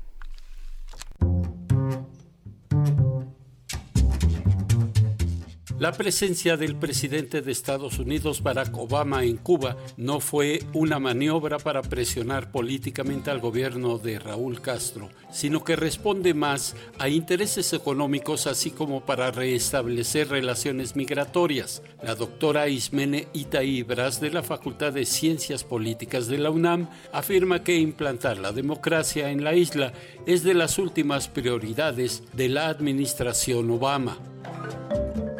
Me parece que aunque era muy claro que iba a haber este tipo de discursos, no me parece que en el fondo sea una prioridad la democratización de Cuba. Hay otros elementos en el en, el Inter, digamos, que se tienen que valorar, como son que bueno haya un acuerdo migratorio entre ambas partes, que se realicen ya se ya se digamos dejes previsto cómo va a ser van a ser los vuelos comerciales, intercambio de divisas, inversiones, de de manejo de monedas entre un país y otro. Es decir, hay elementos que son técnicos pues son más importantes para la relación, insisto, pero esto no significa que vía la democratización de Cuba se vayan a dar esta situación. La coordinadora de Relaciones Internacionales de la Facultad de Ciencias Políticas dijo a Radio UNAM que Cuba goza de varios frentes para reactivar su economía, sobre todo el relacionado con el turismo que por décadas fue la principal fuente de ingresos. En este sentido, el gobierno de Castro no debe perder de vista a Rusia, la Unión Europea y algunos países asiáticos. En la página de la Secretaría de Estado, ¿cuáles son los temas prioritarios para el gobierno estadounidense? No aparece América Latina. Formalmente nunca fue un área importante en los ocho años. Si bien hubo viajes, no hubo un acercamiento real. Entonces, yo estoy, me parece que a mí que por lo menos en la administración demócrata no, mm, digamos, y en los meses que quedan no va a haber un acercamiento mayor. La investigadora de la UNAM hizo énfasis en los discursos que sobre las elecciones en Cuba ha hecho el presidente de Estados Unidos, así como su reunión con los disidentes, sobre todo porque han transcurrido 88 años de distanciamiento político y económico entre ambas naciones. Para Radio UNAM, Jorge Díaz González.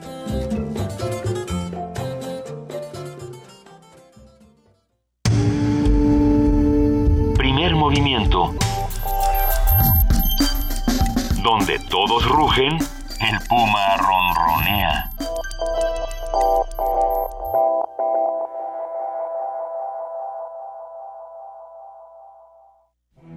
Un vínculo tecnológico que trasciende naciones y épocas. Historias para ver y escuchar.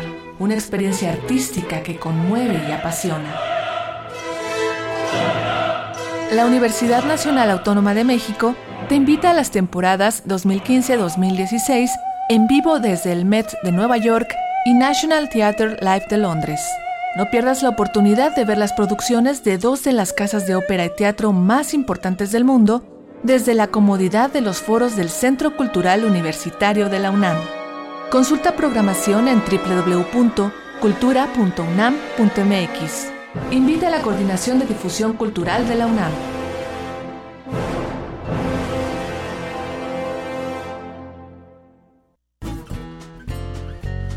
Mi familia, mi gente, mis raíces, mis propuestas.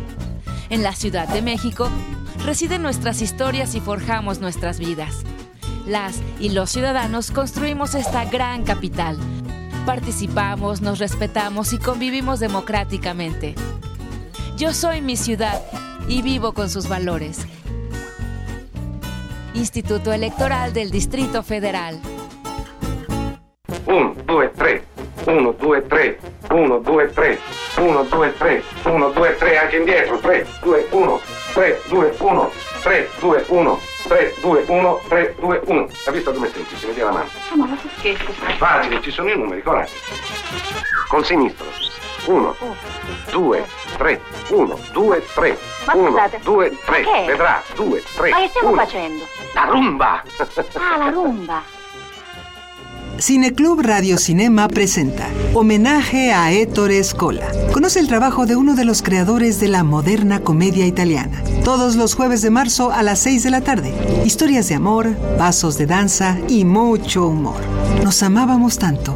Un día especial. Qué extraño llamarse Federico. Y El baile. En la sala Julián Carrillo. Adolfo Prieto 133 Colonia del Valle. Entrada libre. Radio UNAM. Informativo.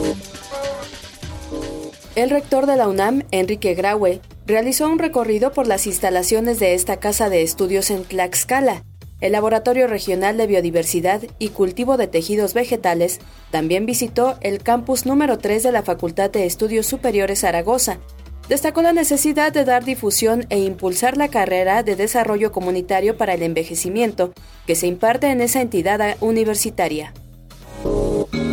Matilde Valencia Flores, jefa del laboratorio de la Clínica de Trastornos del Dormir de la Facultad de Psicología de la UNAM, asegura que las actividades que realizan los estudiantes disminuyen sus horas de sueño durante la semana. Nosotros estábamos considerados que éramos una cultura de siestas y se nos contempla como que somos dormidores. De hecho, no sé esa imagen con nuestro sombrero tapado y nuestro zarape de que estamos dormidos. Pero cuando hicimos estos estudios y vimos el patrón de sueño y de siesta, pues no diferimos mucho de otros países. Es lo mismo, 15 a 20% hacen la siesta y no hay diferencia. Y lo que sí también vimos el mismo patrón de que, claro, por nuestras actividades durante la semana disminuye nuestro tiempo y lo tratamos de recuperar los fines de semana. Este miércoles se cumplen 22 años de la muerte de Luis Donaldo Colosio. El 23 de marzo de 1994, el entonces candidato del PRI a la presidencia de México fue asesinado en un acto de campaña en Lomas Taurinas, Tijuana, en Baja California. Los padres de los 43 normalistas de Ayotzinapa realizarán el próximo sábado 26 de abril en la Ciudad de México diversas actividades para demandar que el mandato del grupo interdisciplinario de expertos independientes sea renovado y continúen las investigaciones sobre las desapariciones de sus hijos. La Comisión Económica para América Latina y el Caribe presentó un informe de pobreza en la región, en el que recomendó a México fortalecer el salario mínimo. Es Alicia Bárcena, secretaria ejecutiva de la CEPAL. En realidad, en México el problema de, de la pobreza es más estructural que coyuntural. Por ejemplo, la erosión salarial eh, explica en gran medida el incremento de personas con un ingreso menor a la línea de bienestar. O sea, nosotros hemos sido muy contundentes en afirmar que uno de los temas a resolver en México es el salario mínimo, precisamente porque el salario mínimo está por debajo de la línea de la pobreza. Bélgica ha iniciado tres días de duelo luego del triple atentado terrorista que mató a 34 personas y dejó a más de 200 lesionadas. El país belga desplegó un operativo de seguridad e inició investigaciones para dar con los responsables. Después de Cuba ya está en Argentina el presidente de Estados Unidos, Barack Obama, un viaje con el que pretende mostrar su apoyo a los cambios que impulsa el gobierno de Mauricio Macri. A veces los cambios más importantes comienzan en pequeños lugares. Los cambios de la historia son fuente de conflicto, exilio, pobreza, y se necesita tiempo para que estas circunstancias cambien. La presidenta de Brasil, Dilma Rousseff, reiteró que el proceso de destitución en su contra que tramita el Congreso es un intento de golpe de Estado orquestado por la oposición. Dijo que no renunciará a su cargo porque su misión es defender la democracia brasileña. Eu preferia não viver esse momento, mas que fique claro Preferiría no vivir estos momentos, pero que quede claro. Posición y respeto a democracia. Me sobran energía, disposición y respeto por la democracia para enfrentar la conjura que amenaza la normalidad constitucional y la estabilidad democrática del país. Y la estabilidad democrática del país. Para el día de hoy se pronostican vientos fuertes con rachas de hasta 60 kilómetros por hora en Baja California, Sonora, Chihuahua, Coahuila, Nuevo León y el Golfo de California, debido a un canal de baja presión, informó la Comisión Nacional del Agua. Se prevé ambiente frío en el norte, el oriente y el centro de la República Mexicana. Hasta aquí las noticias, más información en una hora.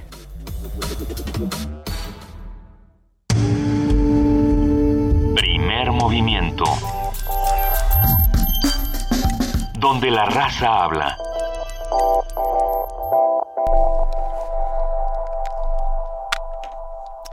...8.04 de la mañana, seguimos aquí en primer movimiento. Estamos, no lo dijimos hace rato, claro, todo el mundo lo supo a la hora de, de, los regalos, pero estamos en primer movimiento en Facebook, estamos en arroba PMovimiento en Twitter y en el teléfono 5536-4339. Comuníquese con nosotros.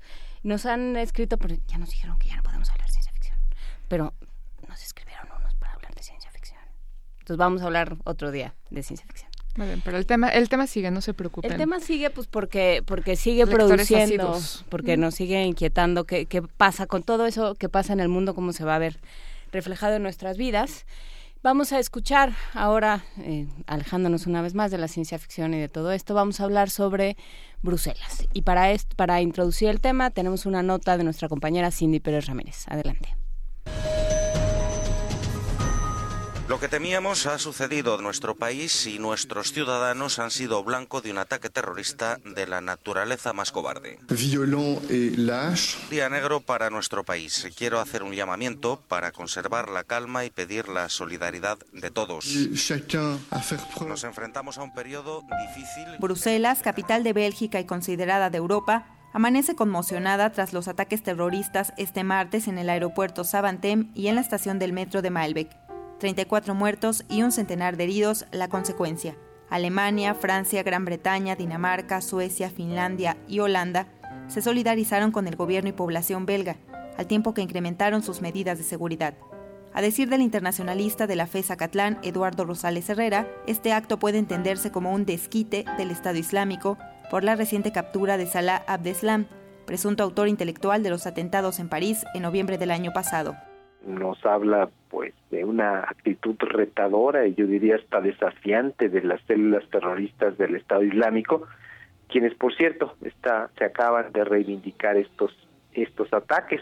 Lo vinculamos también por lo que ha sucedido hace unos días en el que Francia acaba de ampliar también el estado de emergencia pues por la persistencia de la amenaza terrorista y pues esto le da le da la razón a François Hollande que tan, fue pues tan criticado ahora eh, pues hay que tener en consideración que ya en varios países de Europa pues se han llevado a cabo cualquier cualquier cantidad de, de, operativos y nos damos cuenta que ni con eso siquiera se ha disminuido la, la amenaza. El académico aseguró a Radio UNAM que los hechos registrados en la sede de la Unión Europea y la OTAN tendrán efectos negativos en los inmigrantes y en contra de las políticas europeas de libre circulación.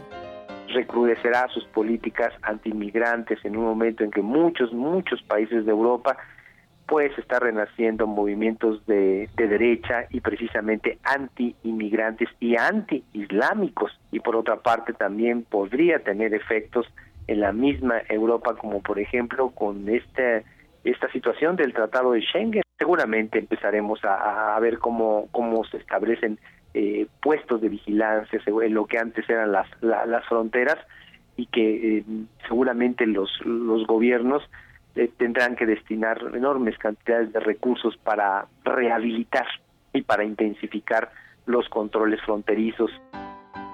Especialistas afirman que mientras el Estado Islámico pierde territorio en Irak y Siria, sus acciones se incrementan en los países europeos, lo que llama a reflexionar cuándo y dónde serán sus atentados.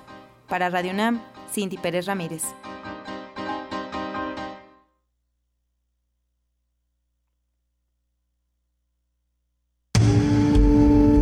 Primer movimiento. Para afinar el día.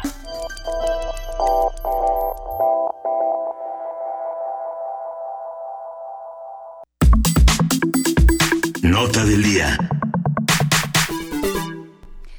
Este martes el mundo amaneció con la noticia de un nuevo atentado terrorista. Al menos 34 personas murieron y más de 200 resultaron heridas tras registrarse dos explosiones, una en el aeropuerto Zaventem y una más en la estación del metro de Melbeck, en Bélgica.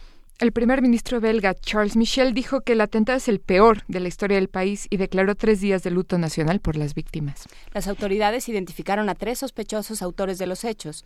Dos de ellos murieron en el ataque del aeropuerto y un tercero se dio a la fuga. El Estado Islámico se atribuyó la responsabilidad de las agresiones.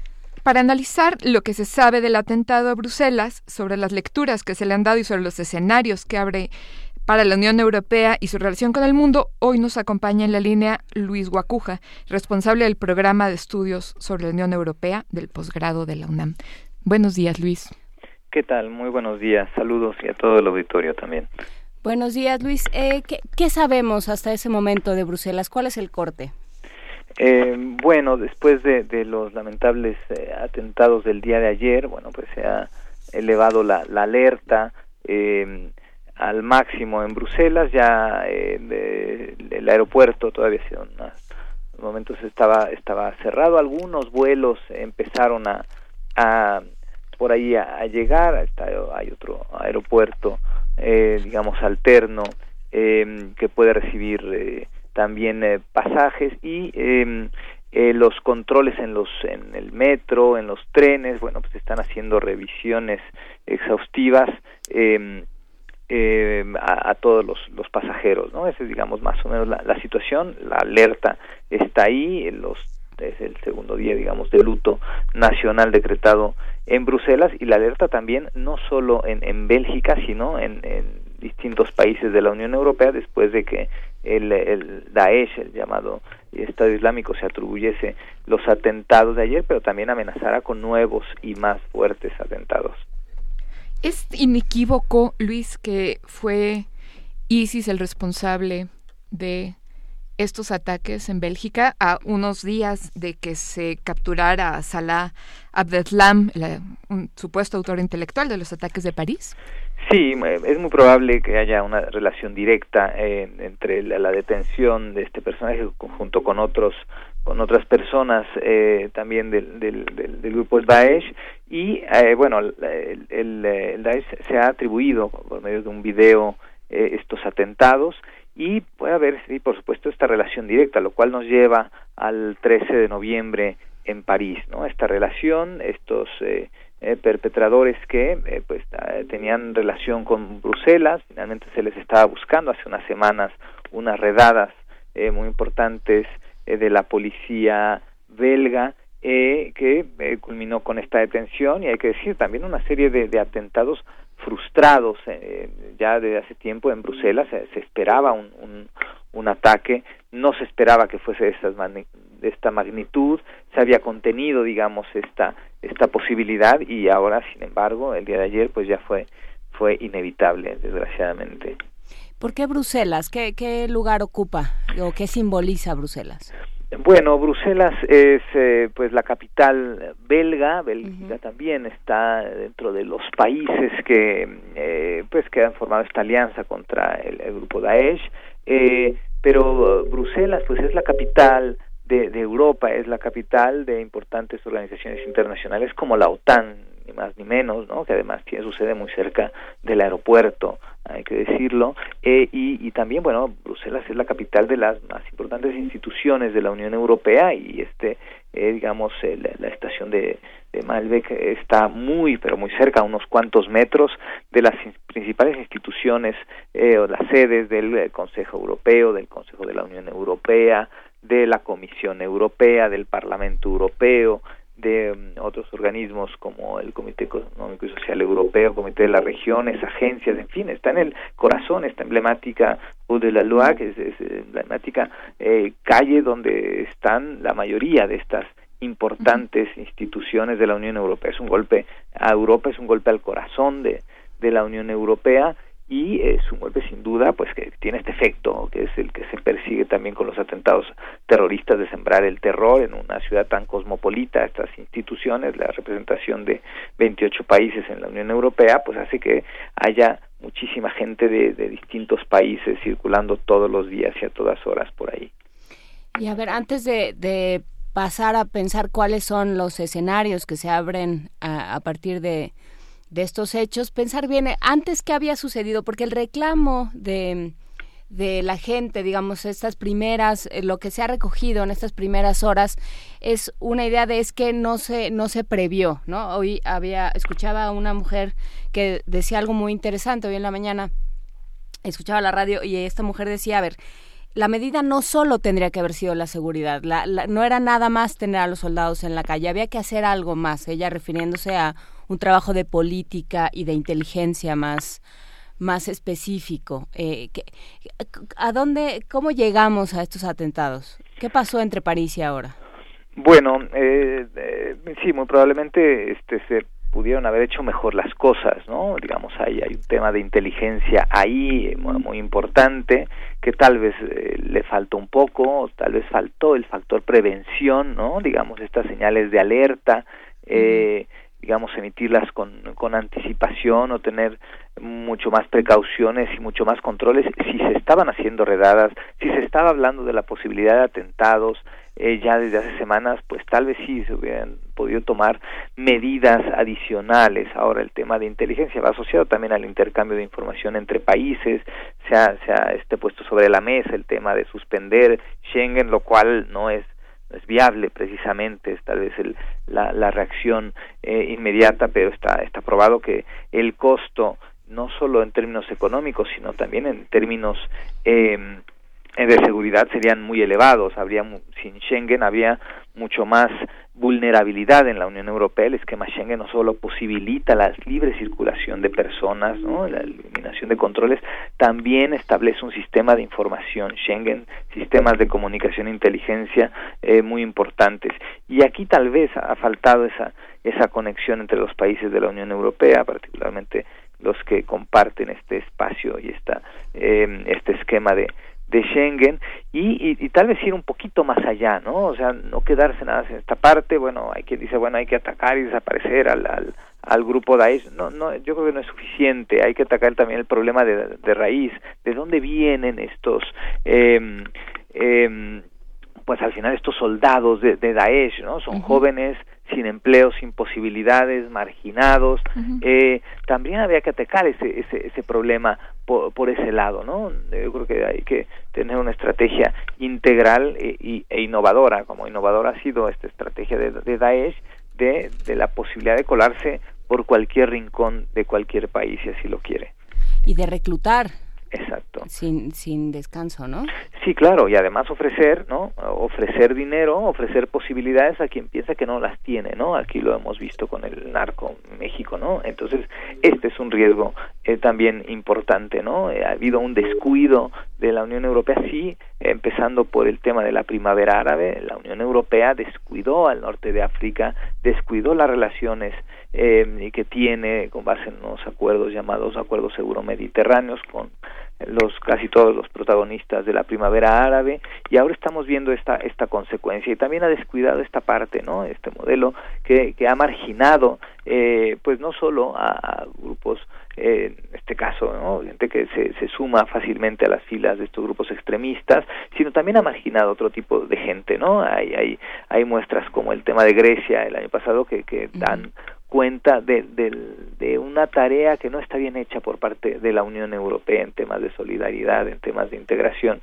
Y, y también es un factor pues eh, que hay que que hay que atender, no no solo es un tema eh, digamos de extremismo religioso, de amenaza terrorista aislada, no eh, hay hay varios factores importantes, son grupos bien organizados, pero esta capacidad de reclutamiento es una de las de los factores de amenaza mucho más importantes que representa este grupo Daesh. Es interesante lo eh, vulnerable que ha revelado que es Europa y cualquier parte del mundo ante células pequeñas, bien organizadas y altamente ideológicas. ¿Y cómo se va a eh, recomponer la discusión de la Unión Europea, Luis, ante eh, estos acontecimientos y por otro lado una reacción hacia la ola de inmigrantes que ha sido eh, pues bastante eh, reaccionaria y, difícil que pone a cientos de miles de personas entre la espada y la pared, entre la Unión Europea y por otro lado eh, el empuje de, de ISIS que puede llevarlos, no sé, también a tomar medidas desesperadas, a la radicalización eventualmente. Sí, sí, claro. Bueno, eh, yo diría primero que sí, ahora se, tenemos el foco en, en Europa, ¿no? hablando de este grupo Daesh, bueno, la, hay que mencionar, ¿no? Casi el 90% de los atentados de estos grupos extremistas son en países musulmanes, ¿no? O sea, eh, claro. Pero ahora, claro, el foco está en, en Occidente. Y, y, sí, en un momento muy complicado para la Unión Europea, en un momento en que, bueno, pues no sale del todo de, de, de la crisis económica eh, y en medio de esta, este intento de salida, pues se ha combinado con la llegada masiva de migrantes de todas partes de refugiados, lo cual ya es una crisis humanitaria. Las imágenes que vemos son, eh, digamos, impensables en, en, la Europa que hemos visto en las últimas eh, seis décadas. Eh, y, y, sin embargo están ahí y además en un momento muy difícil, ¿no? En medio de esta de esta situación económica, estas oleadas eh, muy importantes de migrantes y también que han puesto en entredicho el propio eh, esquema de valores de la de la Unión Europea por el tratamiento que se ha dado por algunos discursos, por algunas posiciones particulares de algunos estados miembros, como el caso de Hungría. Eh, es una situación bastante compleja, una crisis económica que ahora es crisis política que se combina con una crisis de seguridad importante. Ya desde antes se había planteado por el tema de los refugiados eh, modificar o suspender, algunos países lo han hecho, el tema de, de, de, Schengen, en fin, eh, está amenazado el proyecto europeo sin duda, hay quien dice, y con razón, bueno, Europa se ha hecho con base en las crisis, sí, pero hay ahora una crisis también de liderazgo en la Unión Europea y no se ve eh, cerca una, una salida, digamos, integral a todo esto y sobre todo, pues está en riesgo la, la supervivencia de este proyecto tal como lo conocemos, ¿no? Es el paradigma de la integración regional, pero está ante unos retos muy complejos eh, y, la salida, insisto, no se ve muy cerca, ¿no? Es una situación bastante crítica. Ayer leía Luis un Twitter que me pareció interesante en el que decía, eh, imagínense que lo que pasó en Bruselas o lo que pasó en París sucede en su vecindario. Ahora imagínese que pasa todos los días y ahora entiende usted por qué hay refugiados. Eh, me parece interesante que Europa confronte la situación, la misma situación que ha obligado a esta oleada de gente a llegar hacia ellos y que reaccione de este modo, ¿no? Con una incomprensión y con un embate de las derechas nacionalistas verdaderamente pues muy preocupante y muy lamentable, justamente en la medida en la que ellos están empezando a experimentar lo que sucede en Siria, en Libia, en Kenia, en Nigeria, todos los días. Claro, sí, sí, por supuesto, sí, esto ahí hay quien ha usado estos temas eh, para obtener un beneficio político, lo cual es muy irresponsable, lo vemos también con nuestros vecinos del norte, más allá del, del discurso, pues el, el, el, peligro de a quién se le, se le manda eh, esta señal eh, de xenofobia, de animadversión hacia los migrantes, etcétera. Y esto no es nuevo, ¿no? Podríamos eh, irnos atrás de 15, 20 años y recorrer suburbios en París o en, o en Bruselas y, y veríamos con claridad esta marginación a, a, a los migrantes, ¿no? Que al final se convierten en colonias, pues sí, de, de eh, de gente de otros países, ¿no? O de latinos, o de árabes, o de africanos, y esto es muy visible, ¿no? Esta, esta marginación, esa falta de integración eh, completa, y, y, bueno, pues eh, si uno va rascando un poquito más y entonces eh, el tema va evolucionando, digamos, a mal, porque además no hay trabajo, porque además no hay posibilidades porque además la cosa está mucho más complicada para los migrantes pues bueno pues ahí está esta esta capacidad de, de, estos grupos extremistas de reclutar gente con la nacionalidad eh, de algún país de la Unión Europea por tanto con la ciudadanía europea y lo cual hace más eh, más complejo digamos la, la detección el escrutinio de, eh, de las investigaciones, ¿no? Eh, de la detección de quién está implicado o quién puede estar eh, con alguna intención de, de, algún atentado de esta naturaleza, ¿no? Y aún así los esquemas de inteligencia han estado ahí, insisto, la policía belga pues ha dado muestras de, de esta, eh, de esta tarea eh, en estas últimas semanas, ¿no? Sabiendo que esto era eh, inminente y pues ahora estamos ante esto, ¿no? Además ante la posibilidad que no sabemos, porque esto es lo que siembra el, terror, esta amenaza internacional, al fin y al cabo deja ahí este eh, enfrente la posibilidad de nuevos atentados, de nuevas eh, eh, explosiones de, de, en otras ciudades, en fin, eh, queda esta sensación de incertidumbre, de miedo, de desprotección, que es parte del objetivo que, que, que se pretende con estos atentados. Y, y, bueno, esa es una pregunta que ha estado dando vueltas en, en este programa por diferentes motivos hace varias hace varios días. Eh, Luis, ¿quién gana con el miedo? Pues eh, gana ganan los eh, gana este grupo extremista gana con el miedo no se han atacado sus posiciones en Siria de manera importante no están debilitados en términos económicos pero pues ganan el miedo otra vez ganan eh, esta eh, animadversión y, y desgraciadamente eh, el miedo no solo es hacia estos grupos extremistas eh, el, el problema es que el miedo se, se expande hacia el Islam digamos no eh, el miedo se expande hacia los migrantes, hacia los refugiados, eh, y se convierte, bueno, al final el miedo es irracional, ¿no? y entonces las acciones son también irracionales y a veces las políticas también son irracionales y yo creo que este es el, riesgo, ¿no? O sea, el amenazar incluso las libertades democráticas conseguidas por la Unión Europea después de 66 años, esto en Europa es un riesgo por eh, el factor miedo también. Y en el mundo, ¿no? Porque ya escuchamos ayer el discurso de Hillary Clinton diciendo ¿no? Eh, justamente yendo hacia este problema y avisando, va a haber miedo, ¿no? Diciendo nosotros no vamos a ser quienes, eh, quienes propaguen el miedo, no vamos a, permitir que haya quien, quien se beneficie del miedo.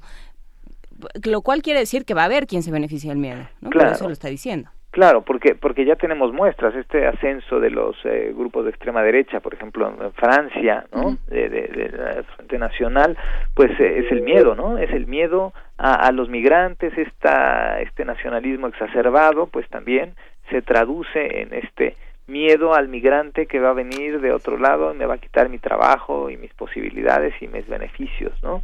Eh, el discurso de Trump también está eh, contaminado por ese por ese miedo, ¿no? Este, en fin, e, es, e, es, fácil colgarse de este eh, de este discurso del miedo, de la amenaza externa para ganar adeptos, ¿no? Porque dentro de todos nosotros hay hay pues un nacionalista eh, miedoso este eh, que quiere refugiarse en su hogar. Esto es, natural no eh, y, y, y, esta digamos impregnar y contaminar digamos los ánimos em, con estas posibilidades pues es muy peligroso no muy muy peligroso eh, nuestro país a lo mejor lo vemos de lejos porque no vemos eh, a alguien con una vestimenta de musulmán por la calle todos los días ni a todas horas, ¿no? O porque ya tenemos muy domesticado al otro y ya, este, o, ya nos acostumbramos a vivir con ese miedo y lo convertimos en otra cosa, como en racismo. Aunque lo tenemos cerca, ¿no, Juana? Luis, porque finalmente nuestro vecino del norte, Estados Unidos, eh,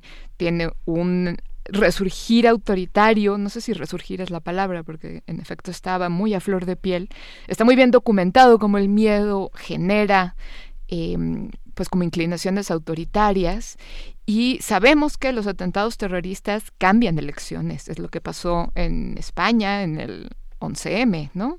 Entonces, ¿cómo, este, ¿cómo están las piezas de ajedrez en Estados Unidos con el autoritarismo de Trump eh, que están esperando que esto ocurra en su territorio, un poco como para darle la, la puntilla a la campaña de Trump y erigirse como el único hombre fuerte capaz de hacerle frente a cosas estas, por supuesto, a costa de las libertades individuales, que bueno, esa, la tensión, como dices, siempre existe, pero a los nacionalismos de derecha están diciendo es momento de dejarlos atrás, es momento de tomar acciones este, decididas, fuertes.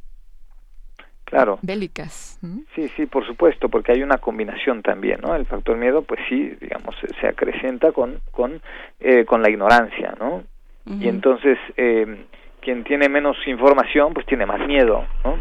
Y esto también es lo que ocurre. Y, y la, la reacción fácil o la reacción inmediata es decir, ya no vengan migrantes, ¿no?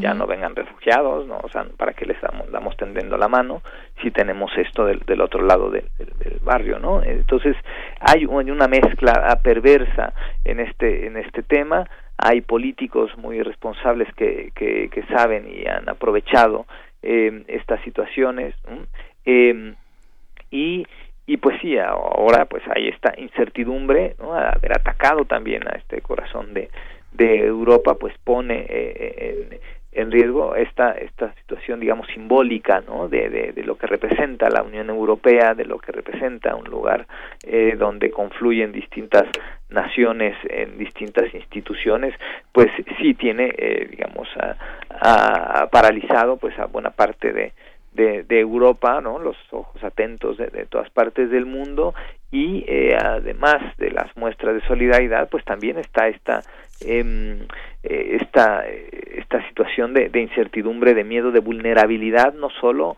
en los países de, de, Europa, digamos, tendríamos también eh, que estar de este lado un poquito más, más preocupados por, por este tema y, pues revisar nuestros esquemas de seguridad, nuestros esquemas de coordinación con otras naciones, porque esta es una, una clave fundamental, ¿no? De eh, si ha llegado esta eh, a lo mejor llegaron tarde, ¿no? Estas investigaciones eh, y esta coordinación entre, entre Bélgica y Francia, pero pues la conexión estaba muy clara. Eh, eh, y esta es una parte que, no hay que descuidar, ¿no? La, las posibilidades, la globalización, pues ha hecho el mundo mucho más pequeño, ¿no? Y, y eh, plantea nuevos retos y plantea eh, nuevas estrategias que deben tomar los países, mucho más innovadoras y sobre todo con una coordinación mucho más estrecha. Sí, que, que bueno, si algo, si por algo se ha caracterizado Daesh y estos grupos ha sido por su capacidad para montarse sobre, sobre todas estas herramientas eh, tecnológicas, ¿no? El, el, uso que han hecho de redes sociales, eh, de, del video y de, y de la capacidad de redes sociales para propagar información sin verificar demasiado las fuentes o la, o, o la fidelidad o tal tal cosa, bueno, pues eh, eso ha sido algo que ha sido fundamental para cómo se ha estructurado y sí, sí, y buena parte de, la razón de su pues de su éxito, ¿no? Pero a ver, eh, ¿cómo, está, ¿cómo van a reaccionar? O sea, porque están reaccionando con una política como del 1919. Entonces, ¿qué, qué, cómo, ¿cómo reacciona eh, Europa y cómo reaccionan las autoridades? Claro. Eh, bueno, eh, evidentemente aquí, eh, digamos, hay que ser eh, cuidadosos porque el factor está ahí, ¿no? Sobre todo con esta llegada masiva de, de migrantes, de refugiados, ¿no? eh, eh, cómo reaccionar el, el, propio discurso de, de Donald Tusk que analizábamos hace uh -huh. unas semanas pues tiene ese sentido no al decir ya que ya no vengan los migrantes bueno pues los migrantes van a hacer caso omiso de esas palabras los migrantes van huyendo van este eh, huyendo de la, de la muerte no uh -huh. y, y, y, van a seguir huyendo este en, lo posible. Y eh, pero pero este discurso va hacia hacia el ciudadano europeo no que no que no eh, que no vea, digamos, como estas oleadas que serán interminables, eh, que él se está haciendo por la parte política otra cosa, eh, eh, e insisto, eh, hay mucho riesgo, hay que tomar medidas temporales, pero hay mucho riesgo en encerrarse todos, ¿no? Este, cerremos nuestras fronteras, cerremos los aeropuertos, cerremos las estaciones del metro, eh, encerrémonos cada uno en nuestra en nuestra casa. Bueno, esto no lleva a ningún sitio, ¿no?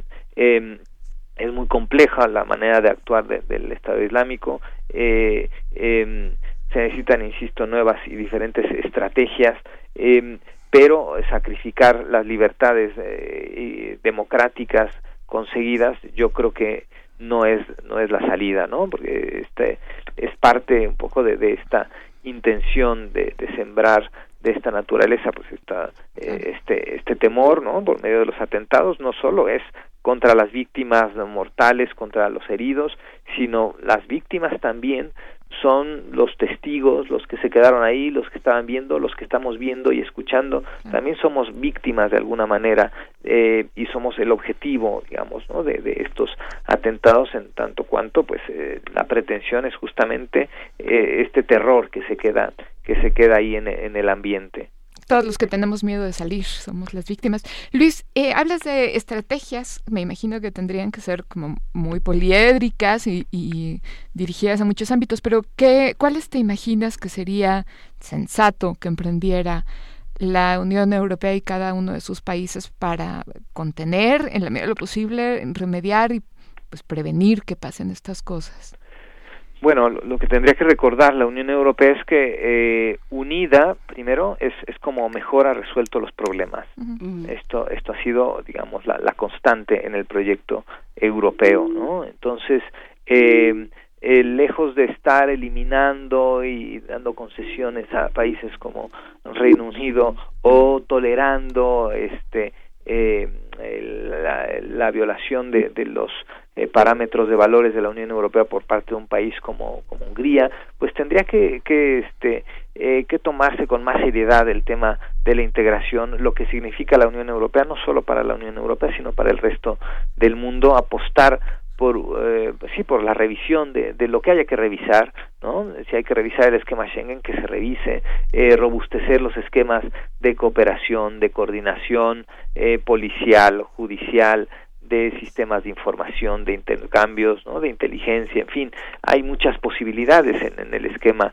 europeo eh, para este tema. Desgraciadamente ahora lo, lo, que estaremos viendo es eh, que las decisiones serán por países, eh, poca cosa a nivel comunitario de momento, pero tendría que darse eh, este replanteamiento en muchos sentidos de a dónde está yendo la Unión Europea, a dónde quiere ir, eh, eh porque pues ha dejado de ser atractiva eh, por una serie de errores. También hay que asumir las culpas en los temas de la crisis económica, en los esquemas de austeridad y, y, y, y qué es lo que se ha conseguido con un modelo económico que eh, no ha contribuido por una parte a integrar a, digamos a los nuevos europeos aunque tengan el color de piel y una religión distinta eh, y, y, también eh, apostar por esquemas eh, de, pues de revisión de, de, cómo está la economía qué, qué es lo que ha dado de, de resultado en, en los distintos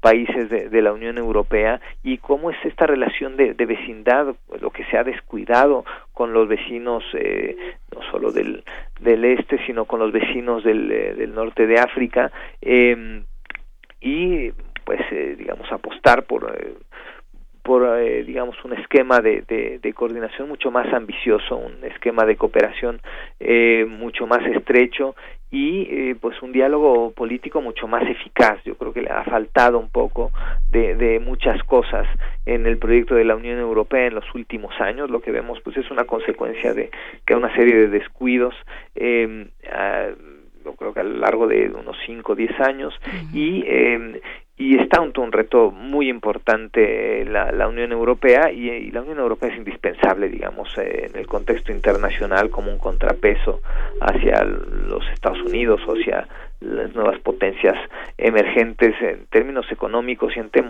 términos de respeto a, a, derechos humanos, valores, en fin, es una referencia la Unión Europea y tendría que asumirse como tal con mucho más seriedad.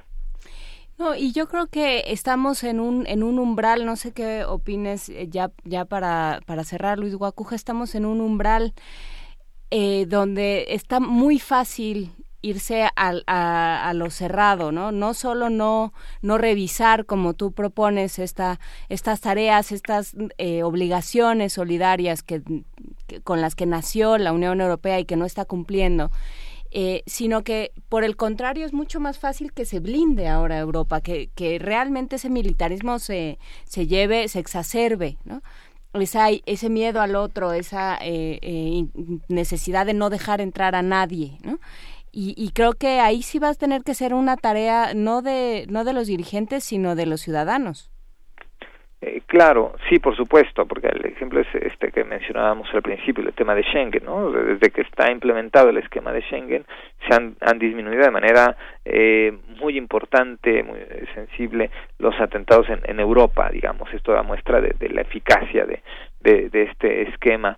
Eh, pero también ha faltado, ha faltado mucho, sí, el ciudadano, pero en la Unión Europea, si en algo ha fallado desde hace algunos años, es en comunicar, ¿no? en acercarse al ciudadano. ¿no? Se ha olvidado que el centro del proyecto europeo es la persona, es el ciudadano. Lo vimos con la crisis griega, lo vemos ahora con el tema de los refugiados.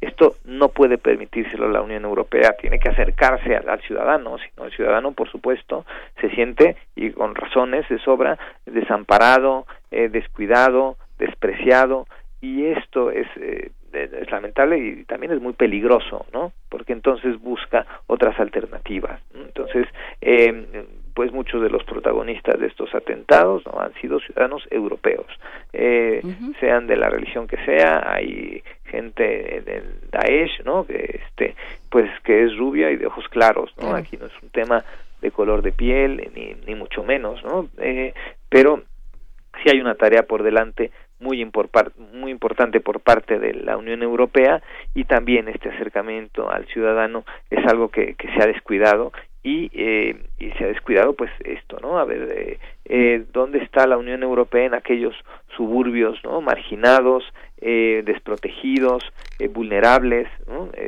Eh, y este es, este es el tema que obliga a una discusión muy amplia en, en el esquema eh, europeo, en todo el mundo, pero particularmente en un esquema que pues ha surgido justamente eh, eh, con las ideas de solidaridad y beneficio mutuo entre distintos países. pues ojalá que, empiece a tenerse ya lo, lo iremos revisando contigo. Luis Guacuja, responsable del programa de estudios sobre la Unión Europea del posgrado de la UNAM. Muchísimas gracias por estar con nosotros esta mañana. Gracias a ustedes, muy buen día. Y vamos a escuchar Solo le pido a Dios con Mercedes Sosa y con León Gieco, pensando en un comentario que nos hace de Diogenito en en Twitter, es terrible lo que pasa, no hace mucho todos fuimos Charlie, luego París y antes Palestina, Siria, inmigrantes, gays, mujeres, Ayotzinapa y un largo etcétera. Hoy somos Bruselas, bueno, solo unos cuantos, pareciera que nos estamos acostumbrando a este mundo de locura. Eh, ojalá que no nos acostumbremos y para ello vamos a oír esta canción con Mercedes Sosa y León Gieco.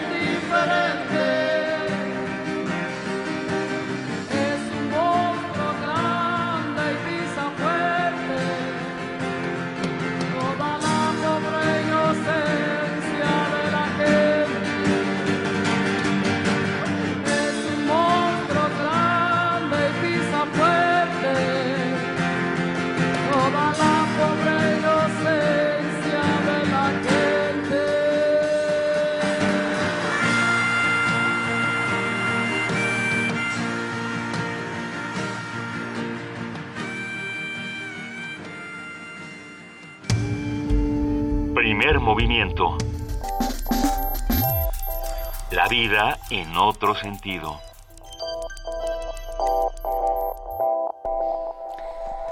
...8.44 de la mañana... ...nos van a escribir porque nos escriben con eh, cierta frecuencia... ...cuando cortamos las canciones... ...y tienen un poco de razón... ...había alguien... ...Trombón Rococó cuyo nombre verdadero se me olvida, pero así es en, en Twitter, que seguramente hoy no nos está oyendo, pero suele decir que cortar las canciones es como cortar los poemas. Y también hay poemas que cortamos, que digo, eso siempre me, me quedo pensándolo y nunca lo digo, pero también hay poemas que cortamos o que solo ponemos un fragmento porque nos gusta el poema y pero no, pero los tiempos de la radio no dan para todo completo. Bueno, pero por suerte hoy tenemos internet y tenemos muchas herramientas maravillosas para que ustedes se sigan eh, escuchando lo que aquí les proponemos como provocación, de modo que no se enojen, sigan escuchando a Mercedes Sosa y a León Gieco, que es una canción muy hermosa y un poco larga, pero ustedes tendrán tiempo, tiempo para escucharlas. ganas. Paco Barajas es trombón rococó, ya me dijo eh, Vania Nuche, que está al tanto de todo en este programa. Y ya se fueron, se fueron ya los, los libros que, que regalamos, ya se fue Arturo Vallejo también, que como que no, no se quería ir, ¿verdad? Estaba muy a gusto. Sí, nos veía con cierto interés. Nos veía con cierto interés, debe ser su faceta de divulgador de la ciencia, yo creo que va a escribir un ensayo. Nos eh, ganaron Jaime Prudencio y Roberta A. Por favor, Roberta, manda tu nombre real, porque Vania no cree que así te llamas. Ah, que ya lo tiene. Porque, porque, bueno, pues lo tenemos que dejar, tenemos que dejar una relación. A partir de la próxima semana, recuerden, toda esta semana ya no vamos a estar, vamos a, a estar hasta hoy a las 10 de la mañana y luego nos vamos. Pero precisamente para no caer en el estrés laboral, nos vamos a ir de vacaciones un par de días, vamos a tener un par de programas grabados y regresamos todos en todo nuestro salvaje esplendor el lunes. Y para no caer en estrés laboral, vamos a enterarnos de qué se trata. Vamos a escuchar esta nota sobre el tema que preparó Cristina Godínez, nuestra compañera del Departamento de Información. Adelante. Esto le puede resultar familiar. El doctor que lo atiende ni voltea a verlo. Pregunta con brusquedad: ¿Qué le pasa? Y procede a garabatear una receta. Otra escena igualmente común. Usted acude a una oficina pública y antes de que plantee su asunto, lo remiten a otra ventanilla. ¿De parte de quién? ¡De parte mía! ¡Quieta! ¡Gracias! ¡De nada! Ejemplos de empleados que maltratan a los usuarios. Pero, ¿se ha preguntado qué origina esa conducta? ¿Qué provoca que un prestador de servicios agreda a quienes debe atender? Es posible que la respuesta esté en el estrés laboral o síndrome de burnout, del inglés consumirse, agotarse o quemarse. Se trata de un cansancio emocional, despersonalización y una menor realización individual. El doctor Felipe Uribe, profesor de la Facultad de Psicología, afirma que el desgaste ocupacional es un fenómeno creciente. Particularmente el síndrome de burnout se conoce como una respuesta de nuestro organismo al estrés. Se ha denominado como el estrés laboral. El estrés en realidad es genérico, es la respuesta que los organismos ejercen cuando algo trata de alterar su estatus. El estrés, que también se conoce como eustrés positivo, es aquel estrés que es bueno, es el estrés que nos tiene activos. Sin embargo, hay un estrés malo que se conoce como distrés y que es este estrés que nos paraliza y que en algún momento también nos puede enfermar. ¡Sí me enojo! El especialista en salud ocupacional habla de los elementos que caracterizan al estrés laboral. ¿no? El primero se conoce como desgaste emocional, en el que nos agotamos mentalmente. Es difícil levantarme por las mañanas, me cuesta trabajo estar físicamente en mi trabajo, en mi empleo, estoy harto y emocionalmente me siento fatigado, ¿no? Lo que yo quiero es escapar de mi ambiente de trabajo. El segundo elemento se conoce como despersonalización, cuando para efectos de no sentirme mal en mi trabajo, dejo de ser sensible principalmente hacia aquellos usuarios de mis servicios. Esta despersonalización es una reacción de protegerme para ya no sentir las emociones del otro. El tercer elemento es la insatisfacción del logro, es decir, hay mucha insatisfacción de mi permanencia en la empresa. Si el síndrome de burnout no es tratado oportunamente, puede generar diversas enfermedades, como trastornos del sueño, padecimientos gástricos y cardiovasculares. Por eso es importante que las empresas asuman plenamente su responsabilidad respecto al bienestar de sus empleados. Una de las causas principales del burnout son los famosos factores psicosociales, como son el liderazgo, las relaciones entre la gente, la sobrecarga de trabajo, inclusive los horarios de trabajo. Un horario que se excede de ocho horas es un horario que ya está en términos de salud ya fuera de lo debido. Entonces, las empresas tienen que modificar a través de políticas y procedimientos cosas muy importantes como es la estancia física y mental del trabajador. Las empresas como los empleados deben sumar esfuerzos y promover ambientes laborales saludables.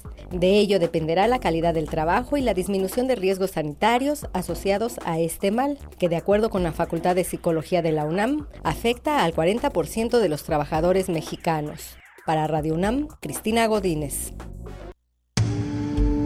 Primer movimiento.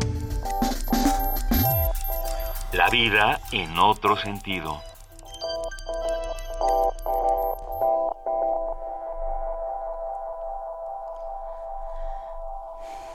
8.50 de la mañana y eh, estábamos comentando fuera del aire maya de este libro que se llama ¿Por qué a las cebras no les dan úlceras? de Robert Sapolsky, aunque ayer se escapó una de Japón a la que yo creo que sí le dieron un par de úlceras.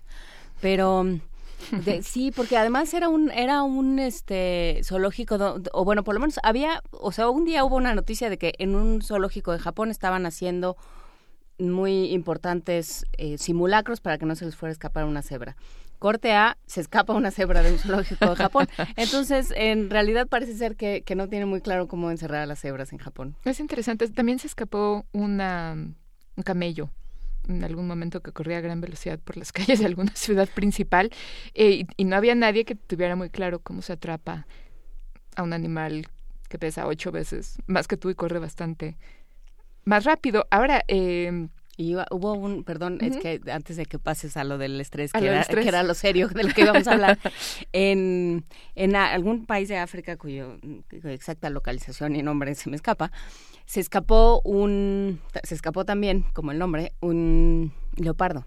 Y entonces ah, hubo un policía muy arrojado que se lanzó a perseguirlo. Daban vueltas, parece ser, alrededor de una alberca, entraban y salían de la alberca algunos, este, a veces el, el policía, a, veces, el leopardo. Y entonces em, le preguntaban, bueno, ¿y, lo alcanzó a atacar? Sí, pues sí, y le mostraba que tenía rasguños y, que, y que pues alcanzó a darle alguna dentellada. Y le decía, mire, por ejemplo, em, pues eh, eh, hubo un momento en el que me puso una zarpa sobre el corazón y que me lo hubiera podido arrancar. ¿Y, y cómo fue que no que no se lo arrancó, ah, porque nosotros siempre vamos muy preparados. Y entonces yo dije, seguro tenía un chaleco maravilloso, una especie como de armadura, su teléfono celular. Ándale. Sí logró hincar, no sé si la zarpa o el diente, en el, eh, pues en el pecho, a la altura del corazón, pero como estaba el celular, no, no penetró. Y entonces tiene su celular con una marca del leopardo y estaba muy contento. Como una medalla al heroísmo. Como una medalla al heroísmo. Ahora es interesante, cualquiera que haya estado en un cuarto encerrado con un gato furioso, cosa que yo he hecho desafortunadamente varias veces, sabe que las reacciones de los animales ante el estrés son enormemente adaptativas. Eh, está, por ejemplo, esta reacción de quedarse quieto y hacerse el muerto o huir, ¿no? Eh, que está como muy grabada en, en los instintos animales y son en efecto muy adaptativas, entre otras razones porque son explosivas y luego terminan rápidamente. Lo que es enormemente dañino y lo que constituye estrés en los humanos. ¿Y te da úlceras? Y te da úlceras es que estas reacciones en donde sube el cortisol y suben todas las hormonas del estrés, la adrenalina, etcétera, eh, permanezca durante largos lapsos de tiempo, como cuando tienes una entrega o un cierre y tu jefe está presionándote y esta misma reacción del estrés eh, no ocurre de manera explosiva, pero sí continua. Y entonces, pues por supuesto te desgasta pues, todos los órganos, te desgasta el cerebro y terminas fundido. Justamente, que es a lo que se refiere este síndrome de burnout. Sí, eh, en realidad, y lo que es más, más dramático y lo que me hace pensar que eh, si tenemos alguna posibilidad de sobrevivir como especie, es que hemos hecho de ello una una glorificación, digamos, hemos, hemos llegado a tal extremo de, de absurdo en, en nuestras vidas que que pensamos que quien vive muy estresado es porque es muy importante y lo está haciendo todo muy bien. Y es muy productivo y eso es eso es perfectamente. Eso es lo que hay que hacer, ser muy productivo. en Japón hay eh, algunas estrategias, ellos que tienen un, un eh, estrés laboral, laboral, enormemente alto que conduce a suicidios, etcétera, han desarrollado estrategias muy interesantes como tener cuartos de gritos, en donde lo que puedes hacer es encerrarte, eh, es un, es un cuarto aislado y ponerte a gritar y un poco creo que eso echa mano como de las eh, reacciones instintivas ante el estrés. Y finalmente somos humanos, somos seres culturales, pero si pudiéramos reconocer que tenemos esos instintos y pudiéramos eh, reconducirlos de un modo más sano, tal vez podríamos enfrentarnos al trabajo sin tanto estrés, porque pues tenemos los instintos de huir o paralizarse. Eh, tenemos todas estas hormonas que empiezan a fluir en cuanto nos sentimos amenazados y siendo seres más o menos inteligentes como presumimos ser, podríamos entender cómo usar estos instintos para nuestro provecho y para mejorar nuestras condiciones, no solo laborales, también hay estrés. Por ejemplo, eh, en la paternidad, en donde hay tal cantidad de mensajes cruzados sobre cómo ser un buen padre y cómo cada momento de tu vida tienes que estar haciendo algo útil y productivo y correcto, eh, pues verdaderamente termina uno enloquecido. Por cierto, ayer encontré la etimología de la palabra manera. ¿Y qué es? Este viene de el femenino de la palabra latina que ahora no me acuerdo cuál era, de maña. Sí, ella es eh, la manera correcta de hacer las cosas, pero viene como de la maña, de la de lo que se aprende, de darle la vuelta a las cosas para que funcionen como deben ser. Así que si nos diéramos un poco de maña, un poco de maña, tal vez viviríamos más contentos como empleados y también como padres. Por lo menos no viviríamos pensando que quien está eh, que, que, quien está, es que estoy leyendo mientras los twitters, que, los tweets que llegan y entonces claro uno no dice las cosas como las debe decir, pero en realidad si dejáramos de pensar que quien está más eh, quien está más abrumado, quien está más eh, al borde siempre de, de la locura, quien no puede parar nunca, quien no puede abstraerse del mundo porque el mundo lo necesita, es quien realmente ha triunfado. O sea, cuando dejemos de asociar eh, las cosas, las mejores mañas con el, el resultado, que lo que da como resultado estar más inquieto y menos tranquilo en el mundo. Eso es, eso es el éxito. Entonces, en ese momento nos va a empezar a ir un poco mejor, ¿no? Tendremos menos úlceras, este, viviremos más tranquilos, podremos eh, dejar que se descargue el que se descarguen todos los aparatos a nuestro alcance y no pasa nada, ¿no? Este tipo de cosas. Bueno, yo creo que hay que recuperar un poco el hedonismo, que ahora es como una mala palabra, ¿no? La posibilidad de, disfrutar eh, sin ser productivo, sin estar haciendo...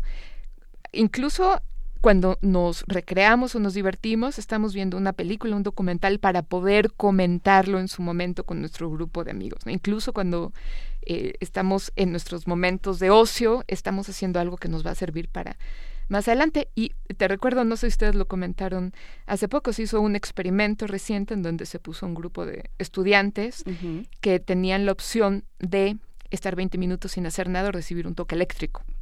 Y la gran mayoría optaba por el toque eléctrico, porque le de estar 20 minutos uno solo con sus pensamientos, sin un celular, sin algo que hacer, era intolerable. Me parece que tenemos que recuperar la posibilidad de, no hacer nada. No, y, y, de, y de la capacidad creativa del ocio, que fue una discusión que tuvimos cuando nombramos, a, bueno, yo nombré de manera unilateral y luego eh, lo fuimos meditando. A los viernes, como viernes de ocio, Benito decía, pero es que no, ¿cómo es posible? El ocio es algo necesariamente malo. Y tuvimos esa discusión y yo pensaba en los griegos que hablaban de del negocio, ¿no? Que es la negación del ocio y que es eso que haces para vivir pero que no te permite crear y que no te permite darle estar a solas con tus pensamientos y que algo surja de ello porque todo o sea si uno tiene el cerebro prendido más o menos en en cierto en cierto pues em, humor digamos en, cierto talante pues pues de todo va uno aprendiendo cosas. Bueno no en vano uno piensa en la regadera cosas que no piensa en ningún otro lado porque es un momento de ocio creativo, este, de preferencia rápido, porque acuérdense que no hay que desperdiciar el agua. Eh, pero bueno, para todas estas cosas, para que tengan un momento de reflexión y, dejen asentar estos, estas reflexiones, los vamos a pedir que se queden con un corte informativo. Adelante. Primer movimiento. Información azul y oro.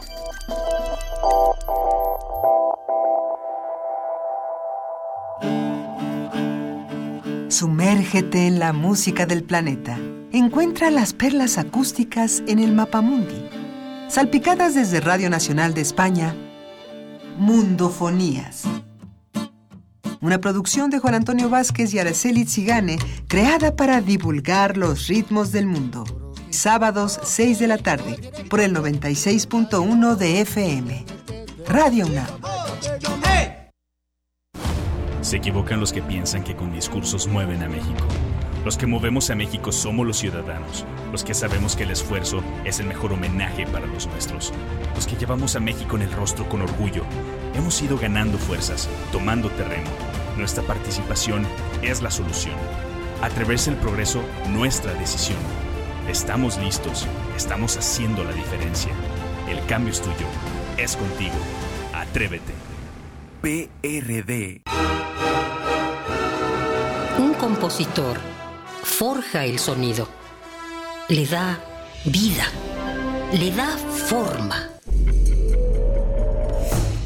Prisma Sonoros.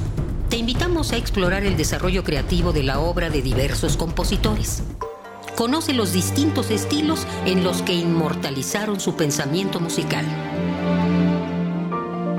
Prisma Sonoros.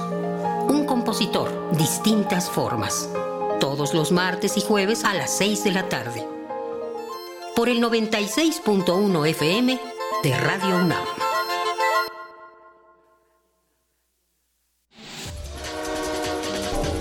Corte informativo. Brigadas de apoyo integradas por jóvenes de la Facultad de Arquitectura de la UNAM llevan estufas sustentables a poblados rurales de Hidalgo y Puebla. El proyecto es encabezado por la profesora Ada Avendaño Enciso. La gente cocinaba con leña y los fogones pues provocan muchos problemas, ¿no? De enfermedad, problemas respiratorios y también se gasta mucho la leña, no se potencializa, en fin. Sabíamos de la experiencia esta de las cocinas Lorena, que ya la teníamos, que además no es idea original de nosotros, simplemente la retomamos y se arma un grupo de trabajo, se inscriben y ahí es donde aparecen los jóvenes. Quiero decir que unos son voluntariados y otros son servicio social. La Sala Superior del Tribunal Electoral Federal decidió exonerar al Partido Verde Ecologista de México de una multa de 73.040 pesos por la emisión del spot Tenencia, que había sido sancionado por supuestamente violar el principio de equidad. El sector turístico del país está subutilizado, afirmó la Conferencia Patronal de la República Mexicana. La Coparmex explicó que 9 de cada 10 personas que viajan dentro del territorio nacional son mexicanos, por lo cual aún hay áreas de oportunidad para el crecimiento turístico. La Procuraduría General de la República considera que, pese a que el número de secuestros va a la baja, la cifra de víctimas por este delito va en aumento. El Estado de México y la Ciudad de México encabezan la lista de este delito. La empresa que operaba el globo aerostático que se desplomó en el municipio de Acatlán, Hidalgo, y en el que murieron dos personas y cinco más resultaron heridas, carecía de permisos para operar, informó el gobernador de esa entidad, José Francisco Olvera Ruiz. Más de 15.000 personas acudieron al primer día de la décima edición del Gran Remate de Libros que se realiza en el Auditorio Nacional, informó Eduardo Vázquez Martín, secretario de Cultura de la Ciudad de México. En el evento participan más de 200 expositores y 500 editoriales. El encuentro literario estará abierto hasta el próximo 29 de marzo. Nahim Lakraoui, el sospechoso que huyó tras los atentados en Bruselas, sigue prófugo, luego de que la policía de Bélgica reportara que ya lo había localizado. Los ataques terroristas en Bruselas evidencian la necesidad de resolver el conflicto armado en Siria, aseguró Stafat de Misura, enviado especial de la ONU a ese país de Medio Oriente. Necesitamos extinguir el fuego de la guerra en Siria. Necesitamos una transición política para asegurarnos de que podemos concentrarnos y de que los sirios pueden concentrarse en el peligro que corremos todos, en Europa, en el mundo, en Siria y en todas partes. En Estados Unidos se celebraron elecciones internas en tres estados para votar por candidatos republicanos y demócratas a la Casa Blanca. En Arizona, el avance de los votos coloca como ganadora por los demócratas a Hillary Clinton y como ganador por los republicanos a Donald Trump. La directora general de la Organización Mundial de la Salud, Margaret Shank, explicó que existe un riesgo latente de que el virus del Zika se propague más allá de América Latina y el Caribe. El virus circula en este momento en 38 países y territorios. En base al conocimiento actual, nadie puede predecir si el Zika se propagará a otras partes del mundo y causar patrones similares en malformación fetal y trastornos neurológicos. Si este esquema se confirma más allá de América Latina y el Caribe, el mundo afrontará una grave crisis de salud pública. Tome sus precauciones con motivo de la representación de la Pasión de Cristo en la delegación Iztapalapa. Este jueves y viernes habrá cierres a la circulación en calles del eje 8 Sur, Calzada Ermita Iztapalapa, ampliación Ermita hasta San Felipe de Jesús por San Rafael Atlixco, en la subida por Avenida Gavilán, al pasar por Javier Mina y eje 5 Oriente, Avenida Javier Rojo Gómez. El sábado 26 de marzo estarán bloqueadas la calle Aztecas y la explanada del Jardín Cuitláhuac. El dólar se cotiza a la venta en 17.65 pesos y a la compra en 16.90 pesos. Hasta aquí las noticias, más información en el corte vespertino. Primer movimiento. Donde todos rugen el puma ronronea.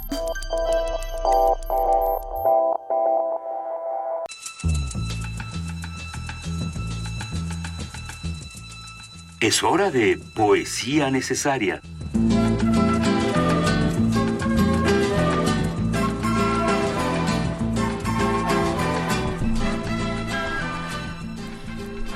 ...906 Sí, 9.06 de la mañana de este miércoles 23 de marzo. Ya eh, algunos vamos a tener vacaciones y estamos muy contentos. Otros no. Este, pues, pues escuchen los programas grabados de primer movimiento. Ahí se los vamos a dejar. Eh, seleccionamos de lo mejorcito que tenemos por ahí. Tenemos cosas nuevas. Tenemos varias cosas sobre el, el golpe eh, de Estado en Argentina preparamos varios varias cosas y sí ya me están diciendo que es la poesía necesaria que me estoy me estoy entrometiendo en la sección que no me corresponde. Maya trajiste tú vienes desde tu casa con una con un poema. Sí porque se me anunció desde ayer que yo era la, la víctima responsable de escoger un poema y pensando que hoy hablábamos de ciencia ficción y de ciencia eh, me puse a buscar me di a la tarea de buscar eh, poesía de ciencia ficción y la verdad es que no encontré ninguna que me parece que me parecía que vale la pena y sí, pero sin embargo encontré que muchos autores de ciencia ficción han escrito poesía aunque no sea eh, del género de ciencia ficción entre ellos Aldous Huxley. Y entonces traigo para leerles hoy un poema de Aldous Huxley autor de Un mundo feliz que se llama La elección.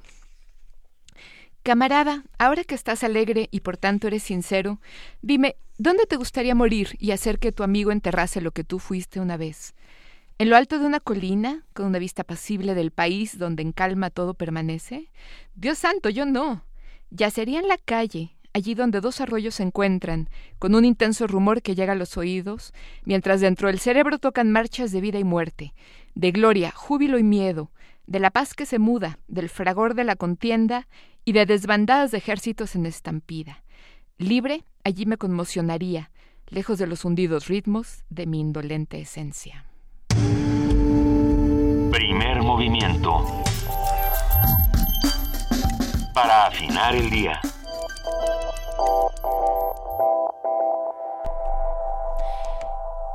Las nueve con ocho de la mañana. Qué rápida poesía necesaria, Maya. Este, rápida pero bonita. Sí, platicamos. Y un, poco triste, porque, porque Huxley, bueno, finalmente era un pesimista. Sí, lo que es muy curioso y lo platicábamos hace un rato es que todo el mundo tenga, tenga algún poema por ahí, que si buscas un poema de Úrsula K. como decías tú, o todo el mundo tiene un poema. Decíamos, pues, porque la poesía es algo por lo que eh, emocionalmente algún, todos pasamos, ¿no? Sí, y ese, yo creo que en efecto cumple una función emocional que pues tal vez no necesariamente suplen otras formas de escritura y entonces pues todo el mundo se siente tentado a probarla con éxitos este o sin él mayores o menores pero finalmente es interesante porque creo que nos invita a todos a escribir poesía independientemente de cuáles sean nuestros otros intereses. Los invito a que al menos lo intenten para sí mismos, verán que es muy satisfactorio. Sí, el problema de, de la, era del Internet es que nada se pierde, digamos, ¿no? Que antes podías tenerlo ahí en un cuaderno doble raya perdido en, eh, sepultado entre mil cosas y nadie se enteraba. Ahora parece ser que todo está al alcance de la mano y hasta eso que escribiste en la secundaria en un momento de en un momento edulcorado e infame. De enamoramiento. Donde te gustaban mucho los gerundios te gustaban los gerundios porque rimaban siempre o los infinitivos. Sí. No usen demasiados gerundios pero sí escriban poesía. Bueno eh, creo que es un momento en el que nos vemos forzados a ser lectores más críticos lo cual también está bien no lectores más sofisticados. Eh, pues sí. Pero bueno. Pues, lectores más, sí será que somos más, tendremos que ser lectores más sofisticados, más Sofisticado me gusta porque es una palabra que puedes poner y que en, casi todos lados. Sí, pero que en español quiere decir mentiroso. Viene de, ah. la misma raíz de sofisma. Eso es muy cierto. Entonces no es lo mismo eh, sofisticado en, en, inglés, digamos, su, su, su, calco inglés quiere decir eh, pues como más eh, refinado, de gustos más refinados, eh, que, que, que, más discreto, ¿no? que discrimina entre una cosa y otra. Y, y en español quiere decir mentiroso. Así es que ser sofisticado en español no está tan bien. Bueno, no, ahora que Juana Inés destruyó mi, Perdón, mi palabra de elección, este, pasamos a otra cosa. Pasamos a una nota sobre montañismo en Ciudad Universitaria que preparó nuestro, este, nuestro compañero más, más arrojado que le gusta saltar por montes y valles, Antonio Quijano. ¿Quieres experimentar emociones extremas en contacto con la naturaleza y sobre todo con la montaña? Nuestra casa de estudios pone a tu disposición la Asociación de Montañismo, que te ofrece aventuras en cinco áreas, alta montaña, escalada en roca, exploración, cañonismo y espeleología. Es Arturo a la vez integrante de esta asociación. Para poder ingresar a una de estas áreas, primero tienen que tomar un curso básico, en el cual se enseña lo básico de estas cinco áreas, las técnicas básicas para progresar en estas cinco áreas. Además de la filosofía de la montaña, que es el cuidado de la naturaleza, el de no dejar rastro, como también la seguridad, que ofrece este tipo de cursos para que todos y cada uno de ellos los realice con, con cierta seguridad y no pase absolutamente nada. La Asociación de Montañismo de la UNAM ofrece ocho cursos básicos durante todo el año. Están abiertos a estudiantes, exalumnos, comunidad universitaria y público en general. Nosotros para cursos básicos abrimos ocho cursos al año.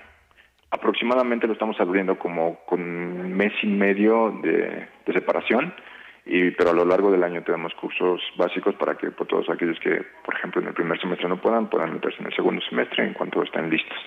También tenemos una página de Facebook que es Asociación de Montañismo UNAM. Ahí también posteamos todos los calendarios de los cursos, eh, algunos este, consejos para la montaña y, en fin, tenemos bastante interacción y también pueden este, hacernos preguntas por ahí. Las oficinas de la asociación se encuentran a un costado de la alberca olímpica. Para mayores informes puedes comunicarte al teléfono 56220605 de martes a sábado de las 8 de la mañana a las 4 de la tarde. Para Radio UNAM, Antonio Quijano.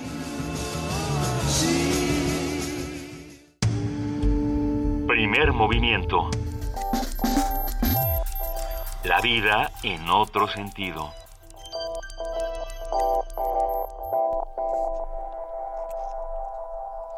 Y como lo nuestro no son las montañas, sino las veredas tropicales maya, ya estábamos yéndonos hacia un bonito derrotero.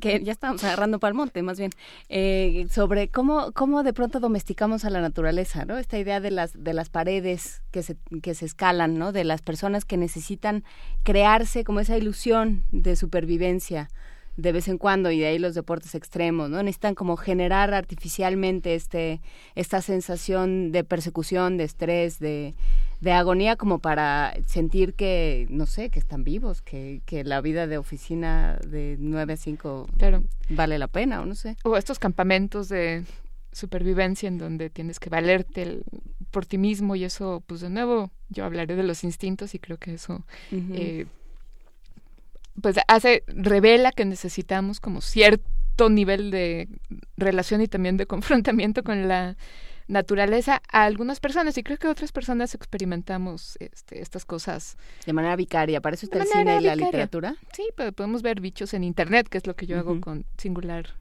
alegría, o salimos a pasear a un jardín y necesariamente necesitamos confrontarnos o ponernos en riesgo, pero bueno, finalmente hay personas que tienen una personalidad que los lleva a, sentir una gran satisfacción, como en, en bajar un río, eh, bajar una pared de rapel, hacer eh, submarinismo eh, o espeleología marina, este tipo de cosas. y bueno, pues finalmente está bien que siga habiendo aventureros, ¿no, Juana?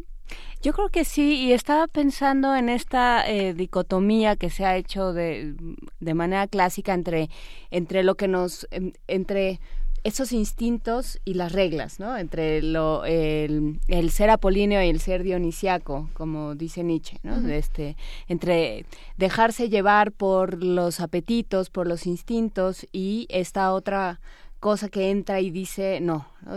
este, todo apolíneo, todo con reglas, todo de manera mesurada, controlada. Y y cómo los seres humanos vamos entrando y saliendo de, de estas dos vertientes. Hay quienes se quedan en una sola y entonces tienen eso trae una serie de consecuencias no, no siempre buenas, pero pero sí vamos entrando y saliendo y es, es un buen momento. Yo voy a, hacer eh, ahora voy a ejercitar mi instinto apolíneo y voy a escuchar a la producción y a decir que en efecto mañana que se cumplen 40 años del golpe de que empieza se da el golpe de estado en Argentina decreta Videla que eh, a partir de ese momento los militares se harán cargo del gobierno.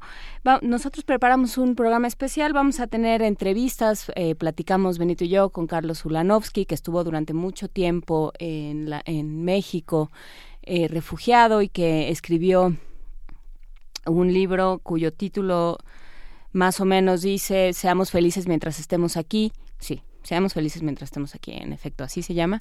Y que, eh, pues, platicó con nosotros sobre lo que implicó para él eh, estar en México, lo que dejó, digamos, cuando, lo que dejó en Argentina y lo que dejó en México cuando regresó a Argentina, lo que implica esta, esta idea y este concepto de ser Argenmex. Todo eso está, tenemos paisajes sonoros, tenemos un, un documental sobre, bueno, fragmentos de un documental eh, sobre lo que implicó el golpe, cómo, cómo se hizo esta labor de recomposición, que eso es un tema interesante en este momento en el país, cómo se hizo la recomposición social. Tenemos música, tenemos eh, reflexiones que hace Martín Caparrós sobre los desaparecidos. Dice Videla fue el primero que habló de desaparecidos y lo que eso implicó, porque entonces ya no eran muertos, ya no eran asesinados, sino eran simplemente seres que se habían que se habían perdido en algún sitio y que estaban en una especie como de limbo. Bueno, todo eso lo, lo vamos a reflexionar en el programa del día de mañana. Así es que bueno, pues nosotros no estaremos, pero estarán nuestros yo del pasado que hablarán con ustedes. Pero bueno, eso, eso será mañana. Hoy por lo pronto vamos con más cosas. Primer movimiento. Para afinar el día.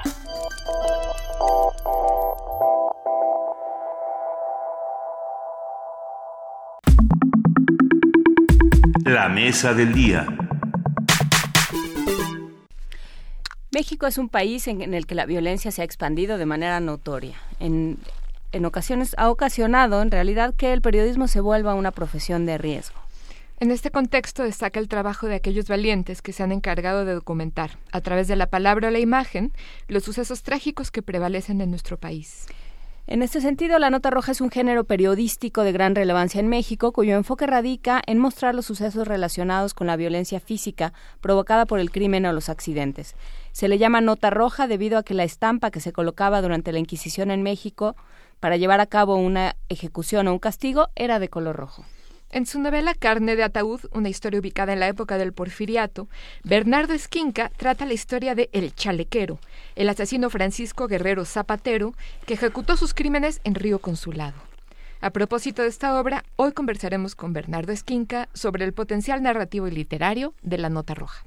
Porque Bernardo Esquinca es escritor de la llamada ficción de lo extraño, que ahora espero que nos explique más, que es una mezcla de género policíaco, de género fantástico y de terror. También buenos días, Bernardo, gracias por estar con nosotros. Hola, ¿cómo están? Un gusto estar aquí en esta mañana de vacaciones para unos y para otros de chamba. Mañana de frontera. Entonces, justamente vamos a, a jugar con esta frontera. Vamos a jugar con muchas fronteras hoy, Bernardo. Eh, ¿Qué es esta ficción de lo extraño? Bueno, es un, es un término para, para hablar de la literatura que siempre eh, pone en cuestión la realidad, ¿no? Y está haciendo comillas con sus manos. Exacto, como si nos pudieran ver, ¿verdad? Los, los, los radioescuchas. Pero sí, es decir, mm, eh, los narradores, eh, que como yo eh, no nos interesa mucho la realidad como tal, uh -huh. sino pasarla por el tamiz de lo extraño, de lo, de lo fantástico, eh, nos podríamos inscribir en, en, esta, en esta corriente, ¿no? Buscamos recuperar el asombro que mmm, casi ya no sentimos en estos días, no vivimos una realidad ya tan, tan global y, y, y, y ahora con las redes sociales es, a cada segundo hay una inundación de realidad de todo lo que pasa en el mundo uh -huh. que eh, creo que ya eh, estamos rebasados, ¿no? Entonces nos, nos interesa más bien, ya nada nos, parecería que ya nada nos puede sorprender. Y la literatura de lo extraño busca justamente recuperar ese asombro que deberíamos sentir más a menudo, ¿no? Siempre en contacto con lo, con lo siniestro, con lo extraño, con, con el lado oscuro de la vida, que es una exploración que a mí me interesa porque creo que ahí podemos encontrar claves para entender por qué nos comportamos como nos comportamos los seres humanos. Es lo que Freud llama die Unheimlich, ¿no? Lo que es, nos es familiar, eso que sucede en los sueños, que es aparentemente un territorio familiar, pero que de pronto entra un un elemento que no es que no pertenece como a ese conjunto no y eso es lo que nos lo que recordamos del sueño lo que nos hace darnos cuenta en, en el en, en, el sueño que, que estamos soñando esto no es así. Esto es de lo de todos los días lo que ya he visto pero no es lo que ya he visto. Sí exactamente eh, Arthur Machen eh, de, que es como el papá literario de Lovecraft, uh -huh, uh -huh. Eh, decía que, que, era lo extraño que una rosa te dé los buenos días. ¿no? Uh -huh. O sea, que uno, eh, precisamente este es el, el, enfoque de cosas tan cotidianas, pero que hacen algo que se sale de lo normal. ¿no? Entonces, esa es la idea de la literatura de lo extraño, que es un término tomado de la literatura de estadounidense. ¿no? La weird fiction es algo que tiene pues más de 100 años haciéndose allá y es algo que eh, escritores como el, como el mismo Lovecraft han, han, desarrollado de manera muy, muy importante, ¿no? Claro, hay varios como subgéneros, como el dark fiction también, eh, que está un poco navegando entre el terror eh, sobrenatural y el terror real, que era un poco lo que decía Lovecraft. Uh -huh. Y si no me equivoco, es un poco lo que haces tú, Bernardo, al elegir como temas la nota roja, pero también el terror, es decir, juntas como el terror real y el terror imaginado, y eso en un momento uh -huh. en donde estamos muy anestesiados ante la magnitud del terror que hay allá afuera y necesitamos como casos concretos que nos hagan, des bueno, nos hagan despertar o que nos confronten, ¿cierto? Sí, bueno, alguna vez alguien me, me, me preguntaba que por qué eh, si ya vivimos una realidad tan terrorífica eh, en este país, yo todavía me, esforzaba por a, a, aterrorizar a, lo, a, los lectores mediante uh -huh. mis novelas y cuentos, pero justo lo que yo respondía es que mm, lo que hay en mis cuentos y lo que hay en mis novelas no es lo que vemos en las noticias, ¿no? Para, para ese terror de, de la violencia, del crimen organizado, etcétera, todo lo que ya sabemos que, que vivimos hoy en día, uh -huh. eso pues uno abre el periódico, uno enciende la radio, uno enciende el televisor pero no, no es eso lo que hago. O sea, en, en, en, en, mis novelas y en mis cuentos no, no aparecen narcotraficantes, no aparecen uh -huh. decapitadores este, de los que vemos en las noticias, me refiero, ¿no? Entonces, más bien busco abordar, reflexionar sobre el miedo desde la perspectiva de lo sobrenatural, de lo fantástico, que nos, nos permite entender la violencia y lo siniestro desde, desde otro ángulo, desde mi punto de vista más interesante, ¿no? Para, para imitar la realidad, pues ya para eso están los medios de comunicación. ¿no? Para eso están los medios de comunicación y algunos también, hay que decirlo. Pero claro. sí, lo que estaba yo pensando es, tú no escribes exactamente de rosas que dan los buenos días.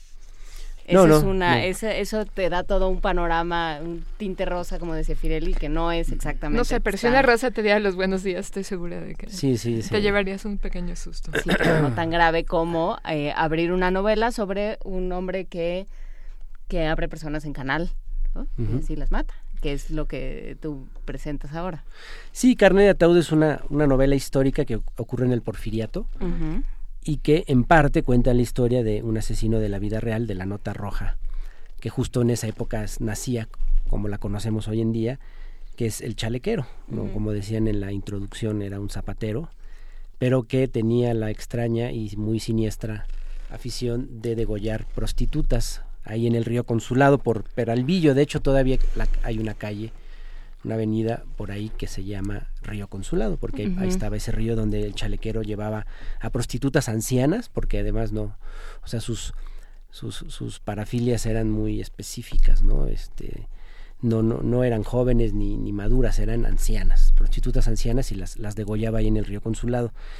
Y pues hago esta recreación del nacimiento de la nota roja, de los crímenes del chalequero, del como de la parte oscura del porfiriato, pero aparte hay otras tramas ahí que se van entrelazando, ¿no? Pero, pero sí digamos que mm, no me interesó analizar la violencia de hoy en día, sino mejor me fui 100 años para atrás y curiosamente muchos lectores me han dicho que encuentran muchas, muchas similitudes. ¿no? bueno, pues la maldad, la, maldad y, el, y, las perversiones humanas no, no cambian, ¿no? Las pasiones humanas no cambian, por eso seguimos leyendo a los griegos, ¿o no?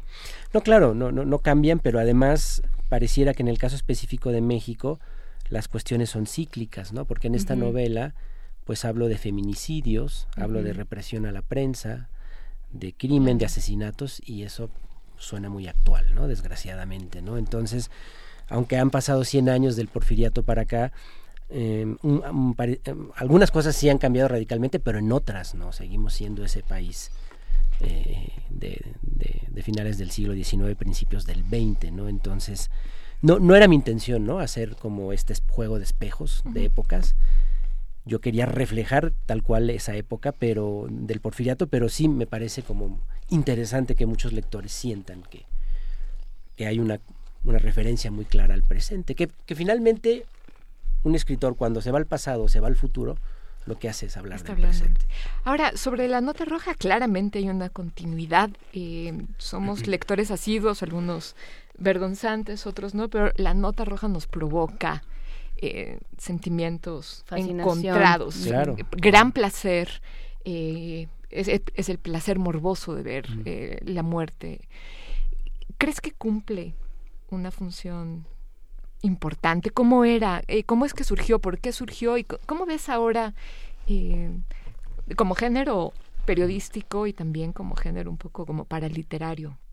Sí, bueno, es un tema muy polémico, ¿no? La, la nota roja para algunos es una cuestión de vergüenza que no debería existir, para otros este es un tema de estudio, para otros es un tema de entretenimiento, pero sí creo que cumple la nota roja una cuestión de testimonio social importante y la, y la nota roja lleva más de 100 años reflejando la parte oscura de la sociedad, ¿no? las pulsiones violentas que en toda sociedad se manifiesta. Y en México, pues sí tenemos una relación particular con la muerte y con el morbo, como sabemos, y eh, la, nota roja eh, ha venido a cumplir una función importante porque yo creo que esta realidad tan cruda que vivimos, eh, sin este tamiz de humor negro que tiene la nota roja, creo que sería insoportable, ¿no? Entonces, por supuesto que apela también la nota roja a algo que es esencia en el ser humano, que es mm, este binomio atracción-repulsión, ¿no? El morbo que es, que es parte de todo ser humano, pero que creo que en los mexicanos se manifiesta de manera más, más, más fuerte, ¿no? Por, por como lo comentaba, de esta, relación tan particular que tenemos con la muerte. O sea, nuestra celebración del Día de Muertos pues es, es única en el mundo, ¿no? Comemos calaveras de azúcar, con nuestro nombre. irónicos, exacto. En fin, todos, todos sabemos eso, ¿no? Pero la nota roja tiene eso, ¿no? Sabemos esta portada impactante, la imagen grotesca, pero a la vez tiene un encabezado que, que te que a pesar de la tragedia que hay detrás te arranca una sonrisa, como que quieres ver y no quieres ver, pero al final te detienes y ves, es esto que es parte, o sea, no podemos negarlo, es parte del ser humano. Es como cuando hay un accidente en la calle, es inevitable que llegan los mirones, porque es parte de nuestra esencia, ¿no? Nos repele, pero a la vez nos atrae, es una fascinación morbosa y la nota roja es el paradigma de todo eso. Ahora, nace en el porfiriato, o sea, asesinos siempre han existido, por supuesto, pero lo que ocurre en el porfiriato es, digo, ya mencionaron los antecedentes, por supuesto, de, de la Inquisición, ¿no? De, o sea, hay, hay un caldo de cultivo que viene desde atrás y, también... del, del, crimen eh, público. Público, del castigo del público. Castigo del castigo público y, las, y luego primero las hojas volantes de Posada, ¿no? Que era la imagen, los grabados maravillosos de Posada que sean terribilísimo crimen y mujer que vuela por los cielos y un perro de siete cabezas, en fin, eso era un poco, un poco como jugando con lo fantástico. Pero ya a principios del siglo XX, con el diario El Imparcial, que eh, es, decir, México nace a la modernidad, en el porfiriato lo sabemos, ferrocarriles, luz eléctrica, telégrafo, y la prensa también se moderniza, entonces las imprentas ya son más poderosas y el imparcial lo que hace es grandes tirajes a un precio reducido. Y, los periódicos anteriores al imparcial no daban importancia a la noticia ni al reportaje, eran crónicas muy literarias, muy buenas, pero el imparcial copia el modelo estadounidense, Rafael Reyes Espíndola es como el fundador de esto, y entonces se dan cuenta del potencial de la noticia, del reportaje y del amarillismo. Entonces con el chalequero ahí aprovechan para vender cientos de, miles de periódicos y... Eh, es este matrimonio entre criminal, prensa y lo, convierten en un rockstar. El chalequero era un criminal. Es el primer asesino serial famoso en México. Y ahí nace la nota roja, como la conocemos hoy en día. Que en efecto tiene, como decías, un elemento de humor que añade una dimensión más al, morbo. Me acuerdo mucho del famoso encabezado de una viejita que había caído este, en un boiler o algo así, y el encabezado era abracadabrante, caldo de viejita que era un acercamiento a la muerte pues muy catártico como sí justo es eso ¿no? justo es eso yo me, em, soy soy lector de, de, la nota roja no desde hace muchos años pero hay hay hay joyas aunque suene extraño decirlo así pues eh, hablando del ingenio. Claro que lo que hay detrás es, es horrible pero recuerdo un, encabezado de un asalto en una pollería y em, lamentablemente matan al encargado que era sordomudo y el, eh, y el, el encabezado era no dijo ni pío. Oh.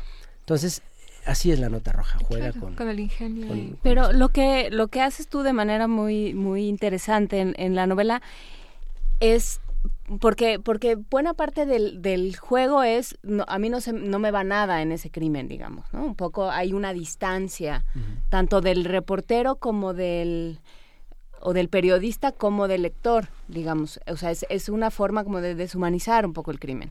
Pero tú metes a un reportero a quien sí le va algo en el crimen, ¿no? Ah, claro, sí, bueno, eh, lo que ocurre en Carne de Ataúd es que además de narrar los orígenes de la nota roja y cómo, cómo, va surgiendo, eh, bueno, pues hay, un, hay una trama, eh, hay un misterio, hay, hay no relacionado... Hay pasión. claro, no solo, no solo relacionado a los el misterio no tiene que ver con los crímenes del chalequero, porque cualquiera que, que, conozca el tema ya sabe qué pasó con el chalequero. Ese es solo como el trasfondo.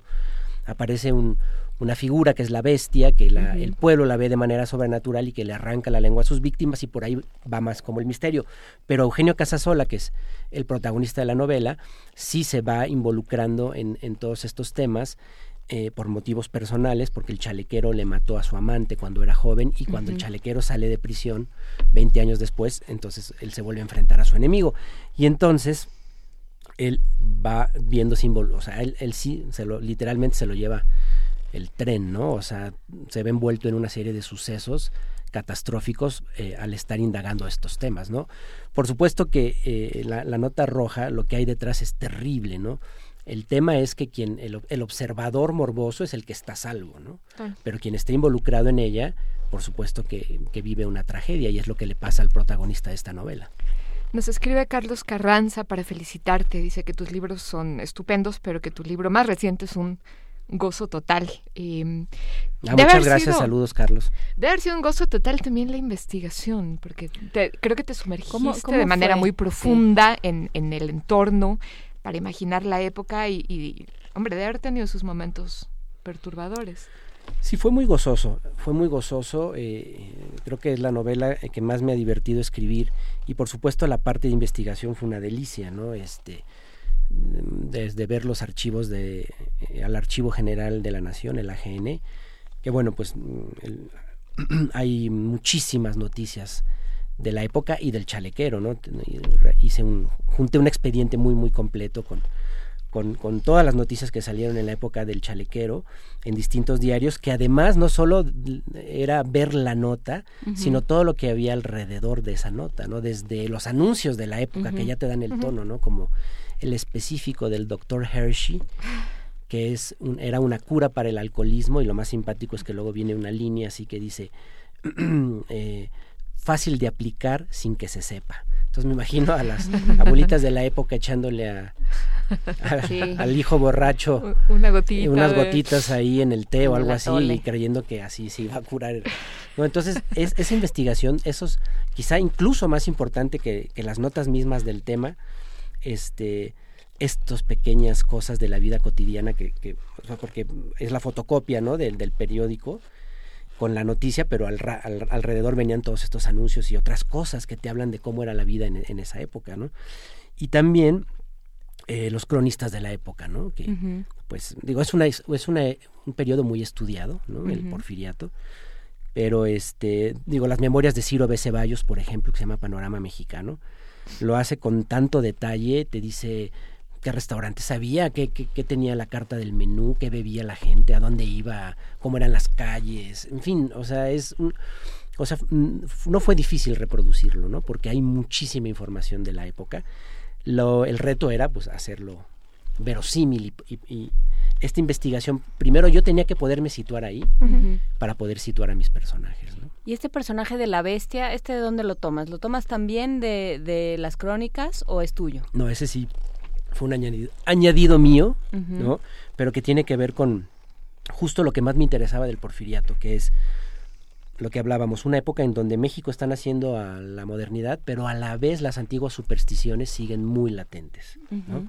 Entonces, mm, en las, en las calles del porfiriato se oye todavía el lamento de la llorona, eh, los gritos de Pachita la alfajorera que te vende tuétano con, con hueso de muerto, la mulata de Córdoba anda por ahí haciendo sus hechizos, este, eh, don Juan Manuel se aparece y te clava su, cuchillo en la calle de República de Uruguay. Entonces, me, me, me encantaba ese, esos contrastes, porque además el porfiriato es una época donde el espiritismo estaba muy en boga, ¿no?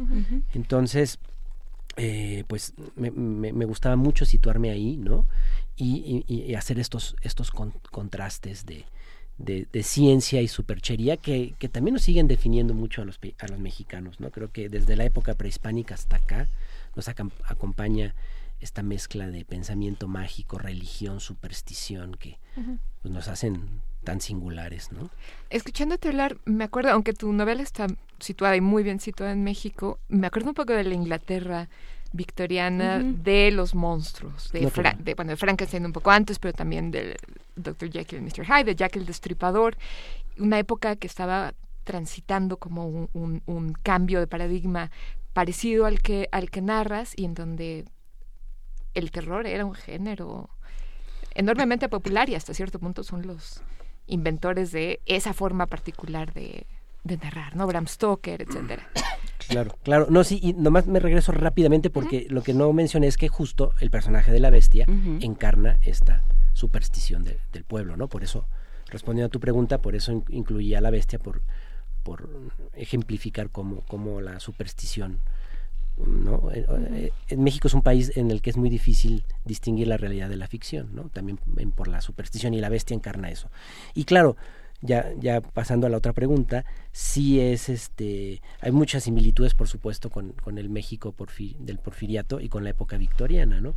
Y además, eh, mm, por algo me llamó muy fuertemente la atención el chalequero cuando descubrí que había existido, porque él empieza a matar en 1888, que es justo el año en que Jack el Destripador también está matando en Londres. Y los dos están matando prostitutas y de manera muy sanguinaria. Entonces yo dije, no, no puede ser, o sea, tenemos, tenemos nuestro Jack el Destripador y no es muy conocido, ¿no? Porque no, no, es, no es un asesino tan famoso como, como lo es a nivel mundial Jack el Destripador, que es, que es mm, sin duda el paradigma del, del asesino serial y, célebre, ¿no? Y tiene su mitología que no estaba construida todavía. Exactamente. Entonces, este sí, sí, por supuesto. Ahora, claro, con sus diferencias de, de, de Londres a, a, la Ciudad de México de finales del 19, principios del 20, pero sí, se, sí comparten esta, em, este clima, estas atmósferas. Eh, además, pues hay que pensar que, por supuesto, son ciudades ambas, pues iluminadas por farolas de gas, eh, cruzadas por carruajes y, por ríos. Por ríos y, el espiritismo. También en, en, Londres, obviamente, estaba muy en boga el espiritismo en esa época. Eh, y ah, de hecho cuando se están investigando los crímenes de Jack el Destripador había mediums, mujeres, que, que, buscaban por sus propios métodos a, al asesino, ¿no? Entonces también en Carne de Ataúd hay un personaje importante que es esta medium que se llama Madame Guillot que está ayudando a Eugenio también ahí a ponerlo en contacto con el mundo de los muertos buscando algunas pistas. Pero claro, el Londres victoriano es el paradigma de muchos de los monstruos que nos acompañan hoy en día, por fortuna, ¿no? Clásicos de la literatura los mencionaste, ¿no? Digo Drácula, Frankenstein. Frankenstein un poco antes, por supuesto. Pero Jekyll, este, y, Hyde. ¿no? Pues sí, el hombre lobo, en fin. Eh, de hecho, hay varias series en donde se han recuperado y un poco se ha hecho una melange que me eh, encantan. Penny Dreadful, por ejemplo, ahí están todos. Y funcionan bien juntos porque viven en el mismo A todos los ponen en, el Londres victoriano, a todos ellos. Entonces, eso es, es fascinante, ¿no? Y, bueno, pues los climas porfirianos también iban por ahí, con sus diferencias, por supuesto. Pero, por ejemplo, en Londres eh, eh, estaba Whitechapel, está todavía, pues, pero en esa época era así como una zona totalmente roja, pendenciera, muy peligrosa, que es donde ocurren la mayoría de los crímenes del destripador.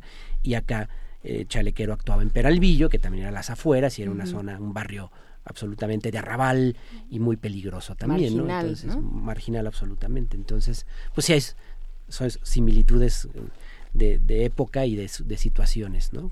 ¿Qué, ¿Qué es lo que pasa ya eh, pensando en, en la logística de, de, escribir? ¿Qué es lo que pasa cuando tomas, cuando pones eh, como escenario hace 100 años? ¿Qué, ¿Qué te permite y qué te limita? Porque, por ejemplo, eh, las opiniones que yo he escuchado de, de, los escritores es eso me permite sacar el, el, elemento computadoras, teléfonos celulares, este, redes sociales, ¿no? Y eh, que las, que las interacciones sean distintas entre los personajes. ¿Para ti qué, qué implicó escribir, situar tu novela hace 100 años? Sí, bueno, es un, es un, es un reto, ¿no? Total, pero a la vez te, te da muchas libertades. Cuando abordas tanto mm, situaciones históricas como personajes históricos, digamos que una parte del trabajo ya está hecha porque ya existieron, ya sabemos cómo pensaban, ya sabemos cómo era tal edificio, tal calle, ¿no? Entonces, esa parte tú ya nada más la tomas, ¿no? y por otro lado, este, tienes que, a mí me gusta meterle también la parte de ficción, o sea, no, para mí esta no es una novela histórica como tal, sino es una mezcla de histórica con ficción. Y entonces, em, algunos eh, escritores que, que, ficcionan la historia eh, deciden someter ¿no? la, la, ficción a la historia. Yo más bien someto la historia con H mayúscula a la ficción. Entonces, eh, hago que los personajes que existieron hagan cosas que, que no tenemos comprobación de que sí, sí hicieron, pero que a la vez no hay comprobación de que no las hayan hecho. Son como, alguien decía que eso es como un vacío jurídico hablando en términos abogados. entonces tú puedes, ah, entonces por ejemplo yo hago en esta novela que el famosísimo mago perverso Aleister Crowley tenga un encuentro con Porfirio ah, Díaz. fantástico.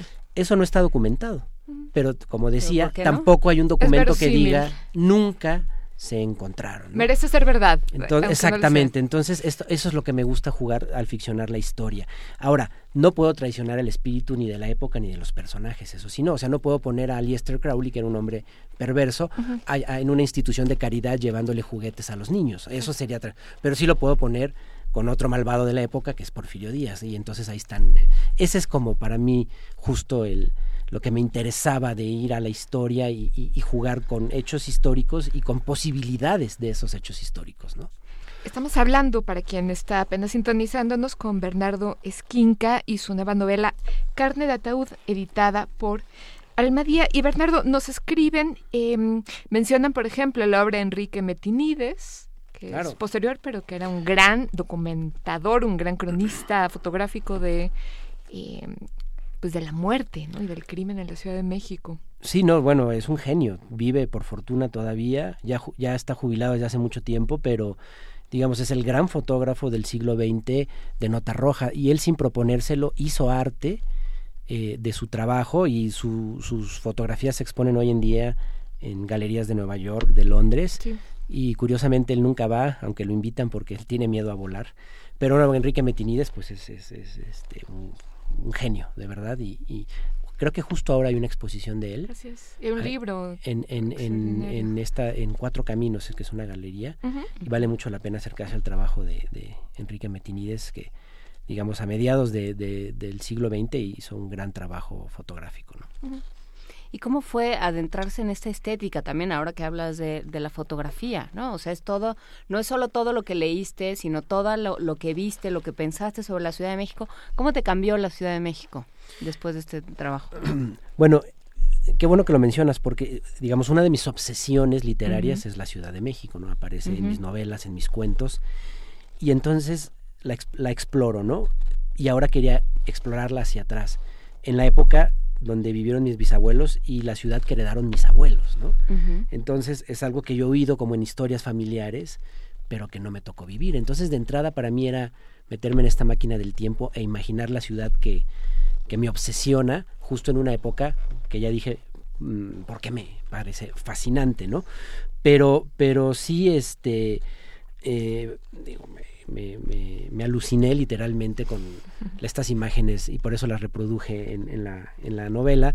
Las, las cuenta Ciro Ceballos de las farolas de gas, pero además rodeadas de cucarachas que volaban, ¿no? Entonces, mm, como les comentaba, yo tenía que situarme ahí realmente para poder situar a mis personajes. Y ese tipo de detalles a mí me hacían pensar realmente en, en, unas imágenes muy claras de cómo era esta ciudad, misteriosa, oscura.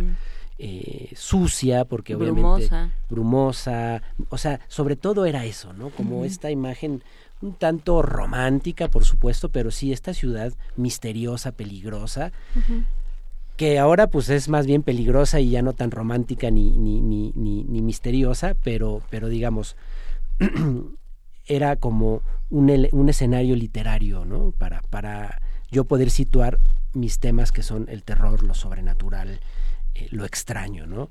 Todavía la ciudad de hoy se presta para eso y, de hecho situó muchas de estas cosas en la ciudad actual, pero ni mandado a hacer el porfiriato, o sea, sí todavía eh, era, era más todo, todo podía ocurrir ahí, me parece, ¿no? Por, por esta frontera entre la, la, superstición y la ciencia que en ese momento estaba muy en Y la ciudad y el campo, ¿no? Porque empezaban a entrelazarse de forma más o menos este tensa y caótica como la, la, civilización y el embate del campo con sus supersticiones y con cosmovisiones que la ciudad, la ciudad era muy pequeña, entonces la ciudad era lo que hoy llamamos el centro histórico. Claro. Entonces Tlalpan era una zona de potreros. Ahí mi pueblo, claro. Exactamente. Cuando llovía todo era un lodazal, ¿no? Hacia, hacia Salto del Agua había una, una, garita, o sea, eran los límites de la ciudad. Hacia Peralvillo había otra garita, ¿no? Después de la Alameda ya no había mucho más. ahí después ya nace eh, en esa época justo Santa María la Ribera, que era, imagínense, o sea, eso era como estar expandiendo la ciudad Santa María la Ribera cuando ahora pues, está casi en el centro, ¿no? Y como es tan popular Bernardo Esquinca, ahora no, ahora mismo no tenemos ejemplares de carne de ataúd, pero tenemos un ejemplar de toda la sangre. Que vamos a regalar por cortesía teléfono. de Almadía, que vamos a regalar por teléfono. 55 36 43 39 al primero que llame y diga quiero sangre. Muchísimas gracias, Bernardo Esquinca, por desplazarte hasta este rincón de la ciudad que no existía que era un potrero posiblemente. Que, era un lodazal. No, muchas gracias y qué padre que regalan toda la sangre porque lo que no hemos platicado es que es una saga todo esto, ¿no? O sea, empezó con la octava plaga, toda la sangre y esta es la tercera, carne de ataúd, de, de un personaje que se llama Casasola, pero este es su abuelo, es como una precuela, hablando de... Y entonces vemos, voy hacia atrás, ¿no? y luego habrá una más para completar un cuarteto. Pero no necesitan leerlas todas, o sea, se puede entrar. son autoconclusivas cada novela, ¿no? Pues Pero muchas gracias. Un muchísimas gracias a ti, Bernardo, por venir esta mañana. Muchísimas gracias a Editorial Almadía por el regalo y vamos con otras cosas. Primer movimiento. La vida en otro sentido.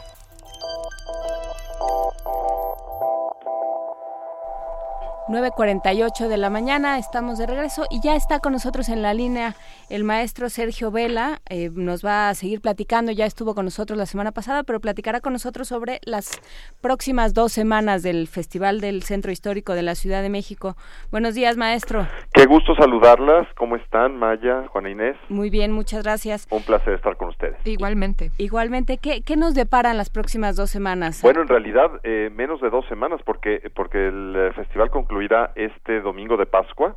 Ah, Entonces, eh, bueno, pues tenemos una, una culminación eh, prevista con uh, un encuentro de sonideros el domingo a las eh, 7 de la tarde en un espectáculo gratuito en eh, la Plaza de la República, enfrente del Monumento a la Revolución, eh, donde, bueno, pues lo mismo estarán personas como, como Lynn Feinstein, estará este, este grupo, el National High Music de Jamaica, eh, Toy Selecta, también está Mauricio Esparza, el, el micro, eh, y bueno, Camilo Lara, que ha sido quien ha coordinado todo este esfuerzo del Instituto Mexicano del Sonido, donde se junta hip hop, reggae, cumbia, reggaetón, rock, sonidos digitales, en fin, en esta especie de muestra eh, muy festiva de lo que es un encuentro eh, precisamente el festival es eso, un encuentro festivo de culturas, de estilos, de tendencias.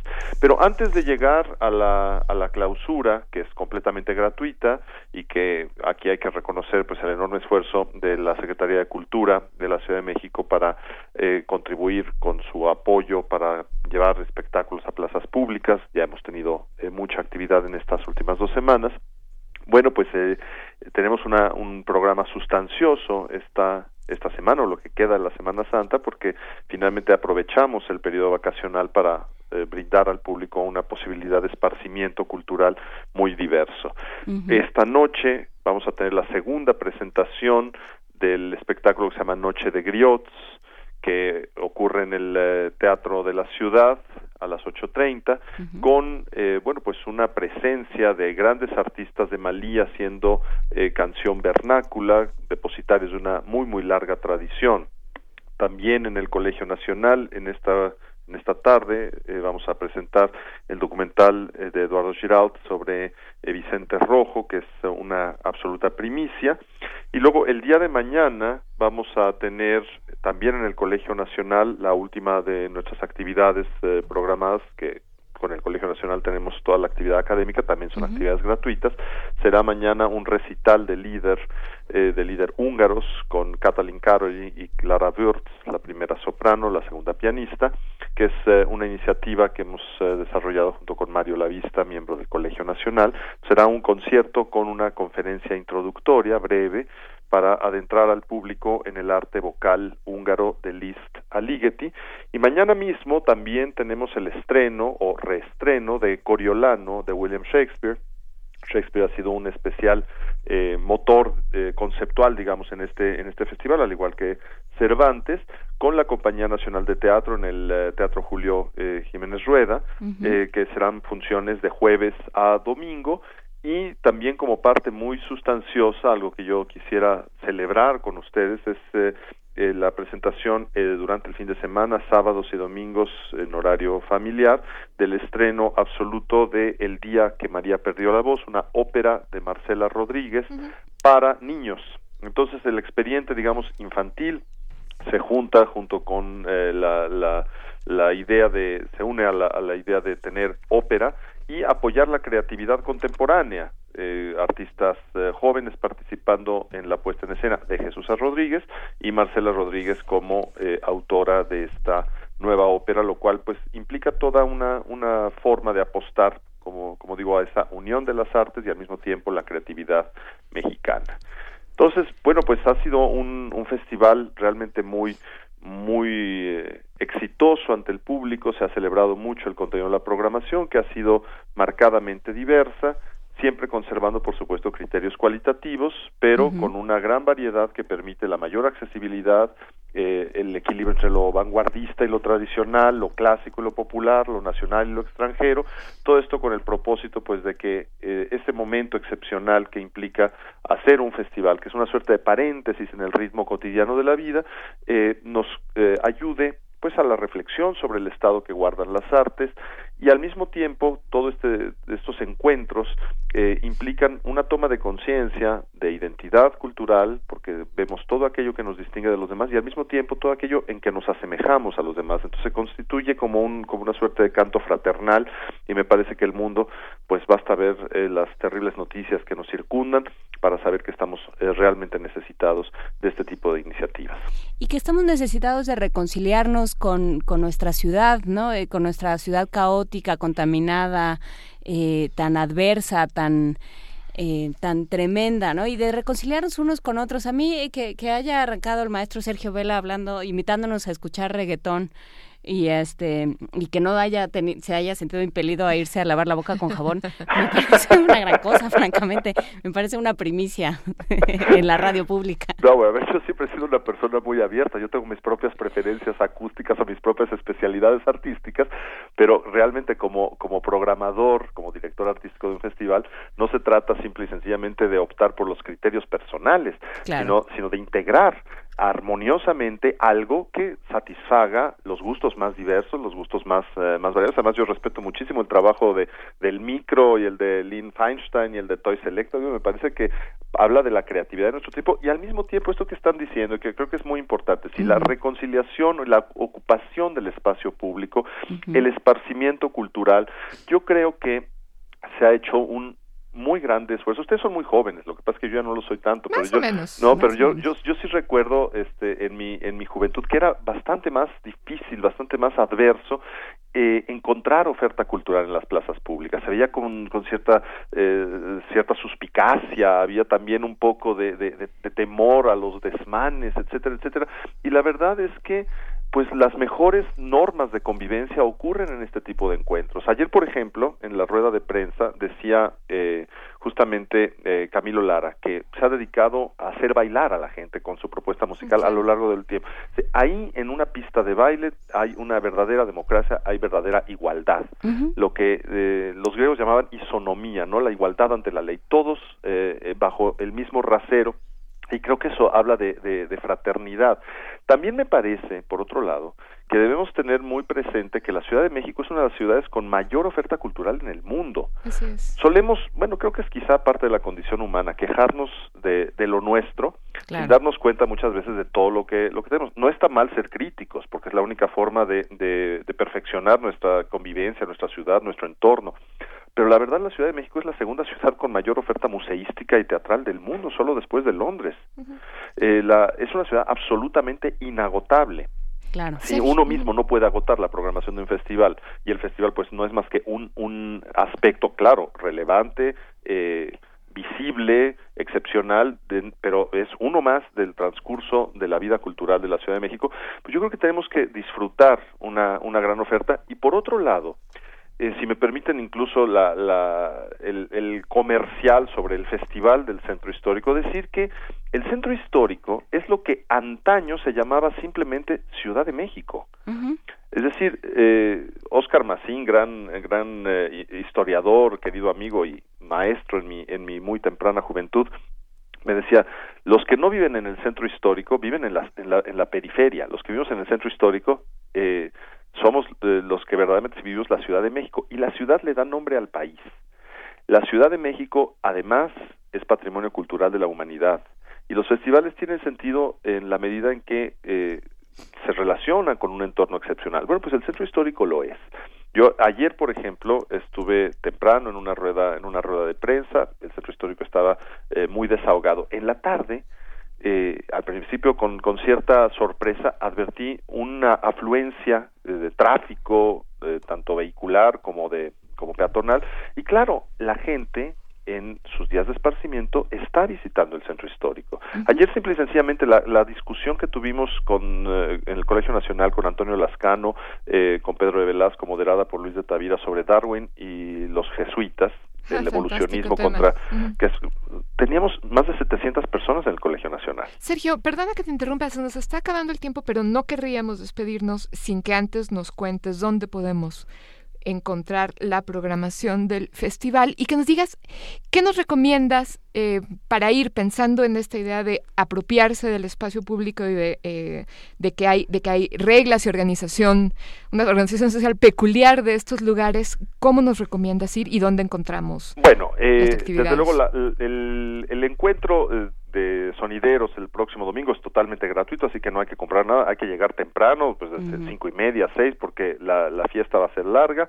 Y desde luego, bueno, pues las normas de conducta son las más elementales, no no se no se consume bebida alcohólica para evitar eh, cualquier cualquier tipo de, de pérdida de, de, control, pero no hay nada nada fuera de, de lo habitual, digamos, que implica una convivencia eh, urbana, es una fiesta completamente abierta.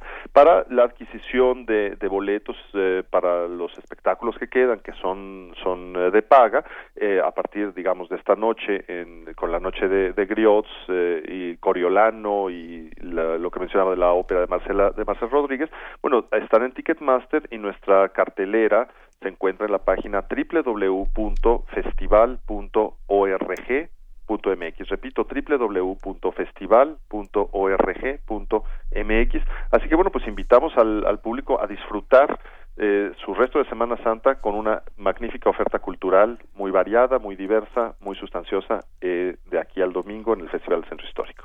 Pues muchísimas gracias Sergio Vela, con esto eh, terminamos el programa de hoy. Gracias Sergio Vela, que todo el mundo invitado a, a escuchar, a, a, ver a Coriolano, a escuchar a los sonideros, a, a ver esta ópera infantil. Todo esto está festival.org.mx, todo está consignado ahí y platicaremos eh, más adelante contigo. Perfecto, será un placer. Maya, Juana Inés, muchísimas gracias. Eh, y bueno, pues nos estaremos encontrando muy pronto. Un abrazo, muchas gracias. Gracias igualmente. Hasta luego. Hasta luego. Y ya, es momento nada más de decir que todo fue muy agradable. Muchísimas gracias, Maya Fernández, por estar con nosotros esta mañana. Gracias por invitarme, un placer como siempre. Eh, ¿Ves qué bonito te dejé tu espacio para que me dieras las gracias? Sí, ah, Se llama Democracia Dirigida. Ya nos vamos, sí, ya. Esto fue el primer movimiento del mundo desde la universidad. Nos escuchamos el lunes. Hasta luego.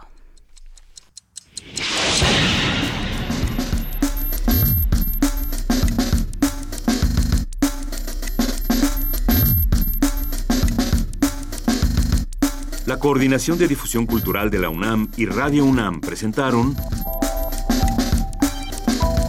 Primer Movimiento. El mundo desde la universidad.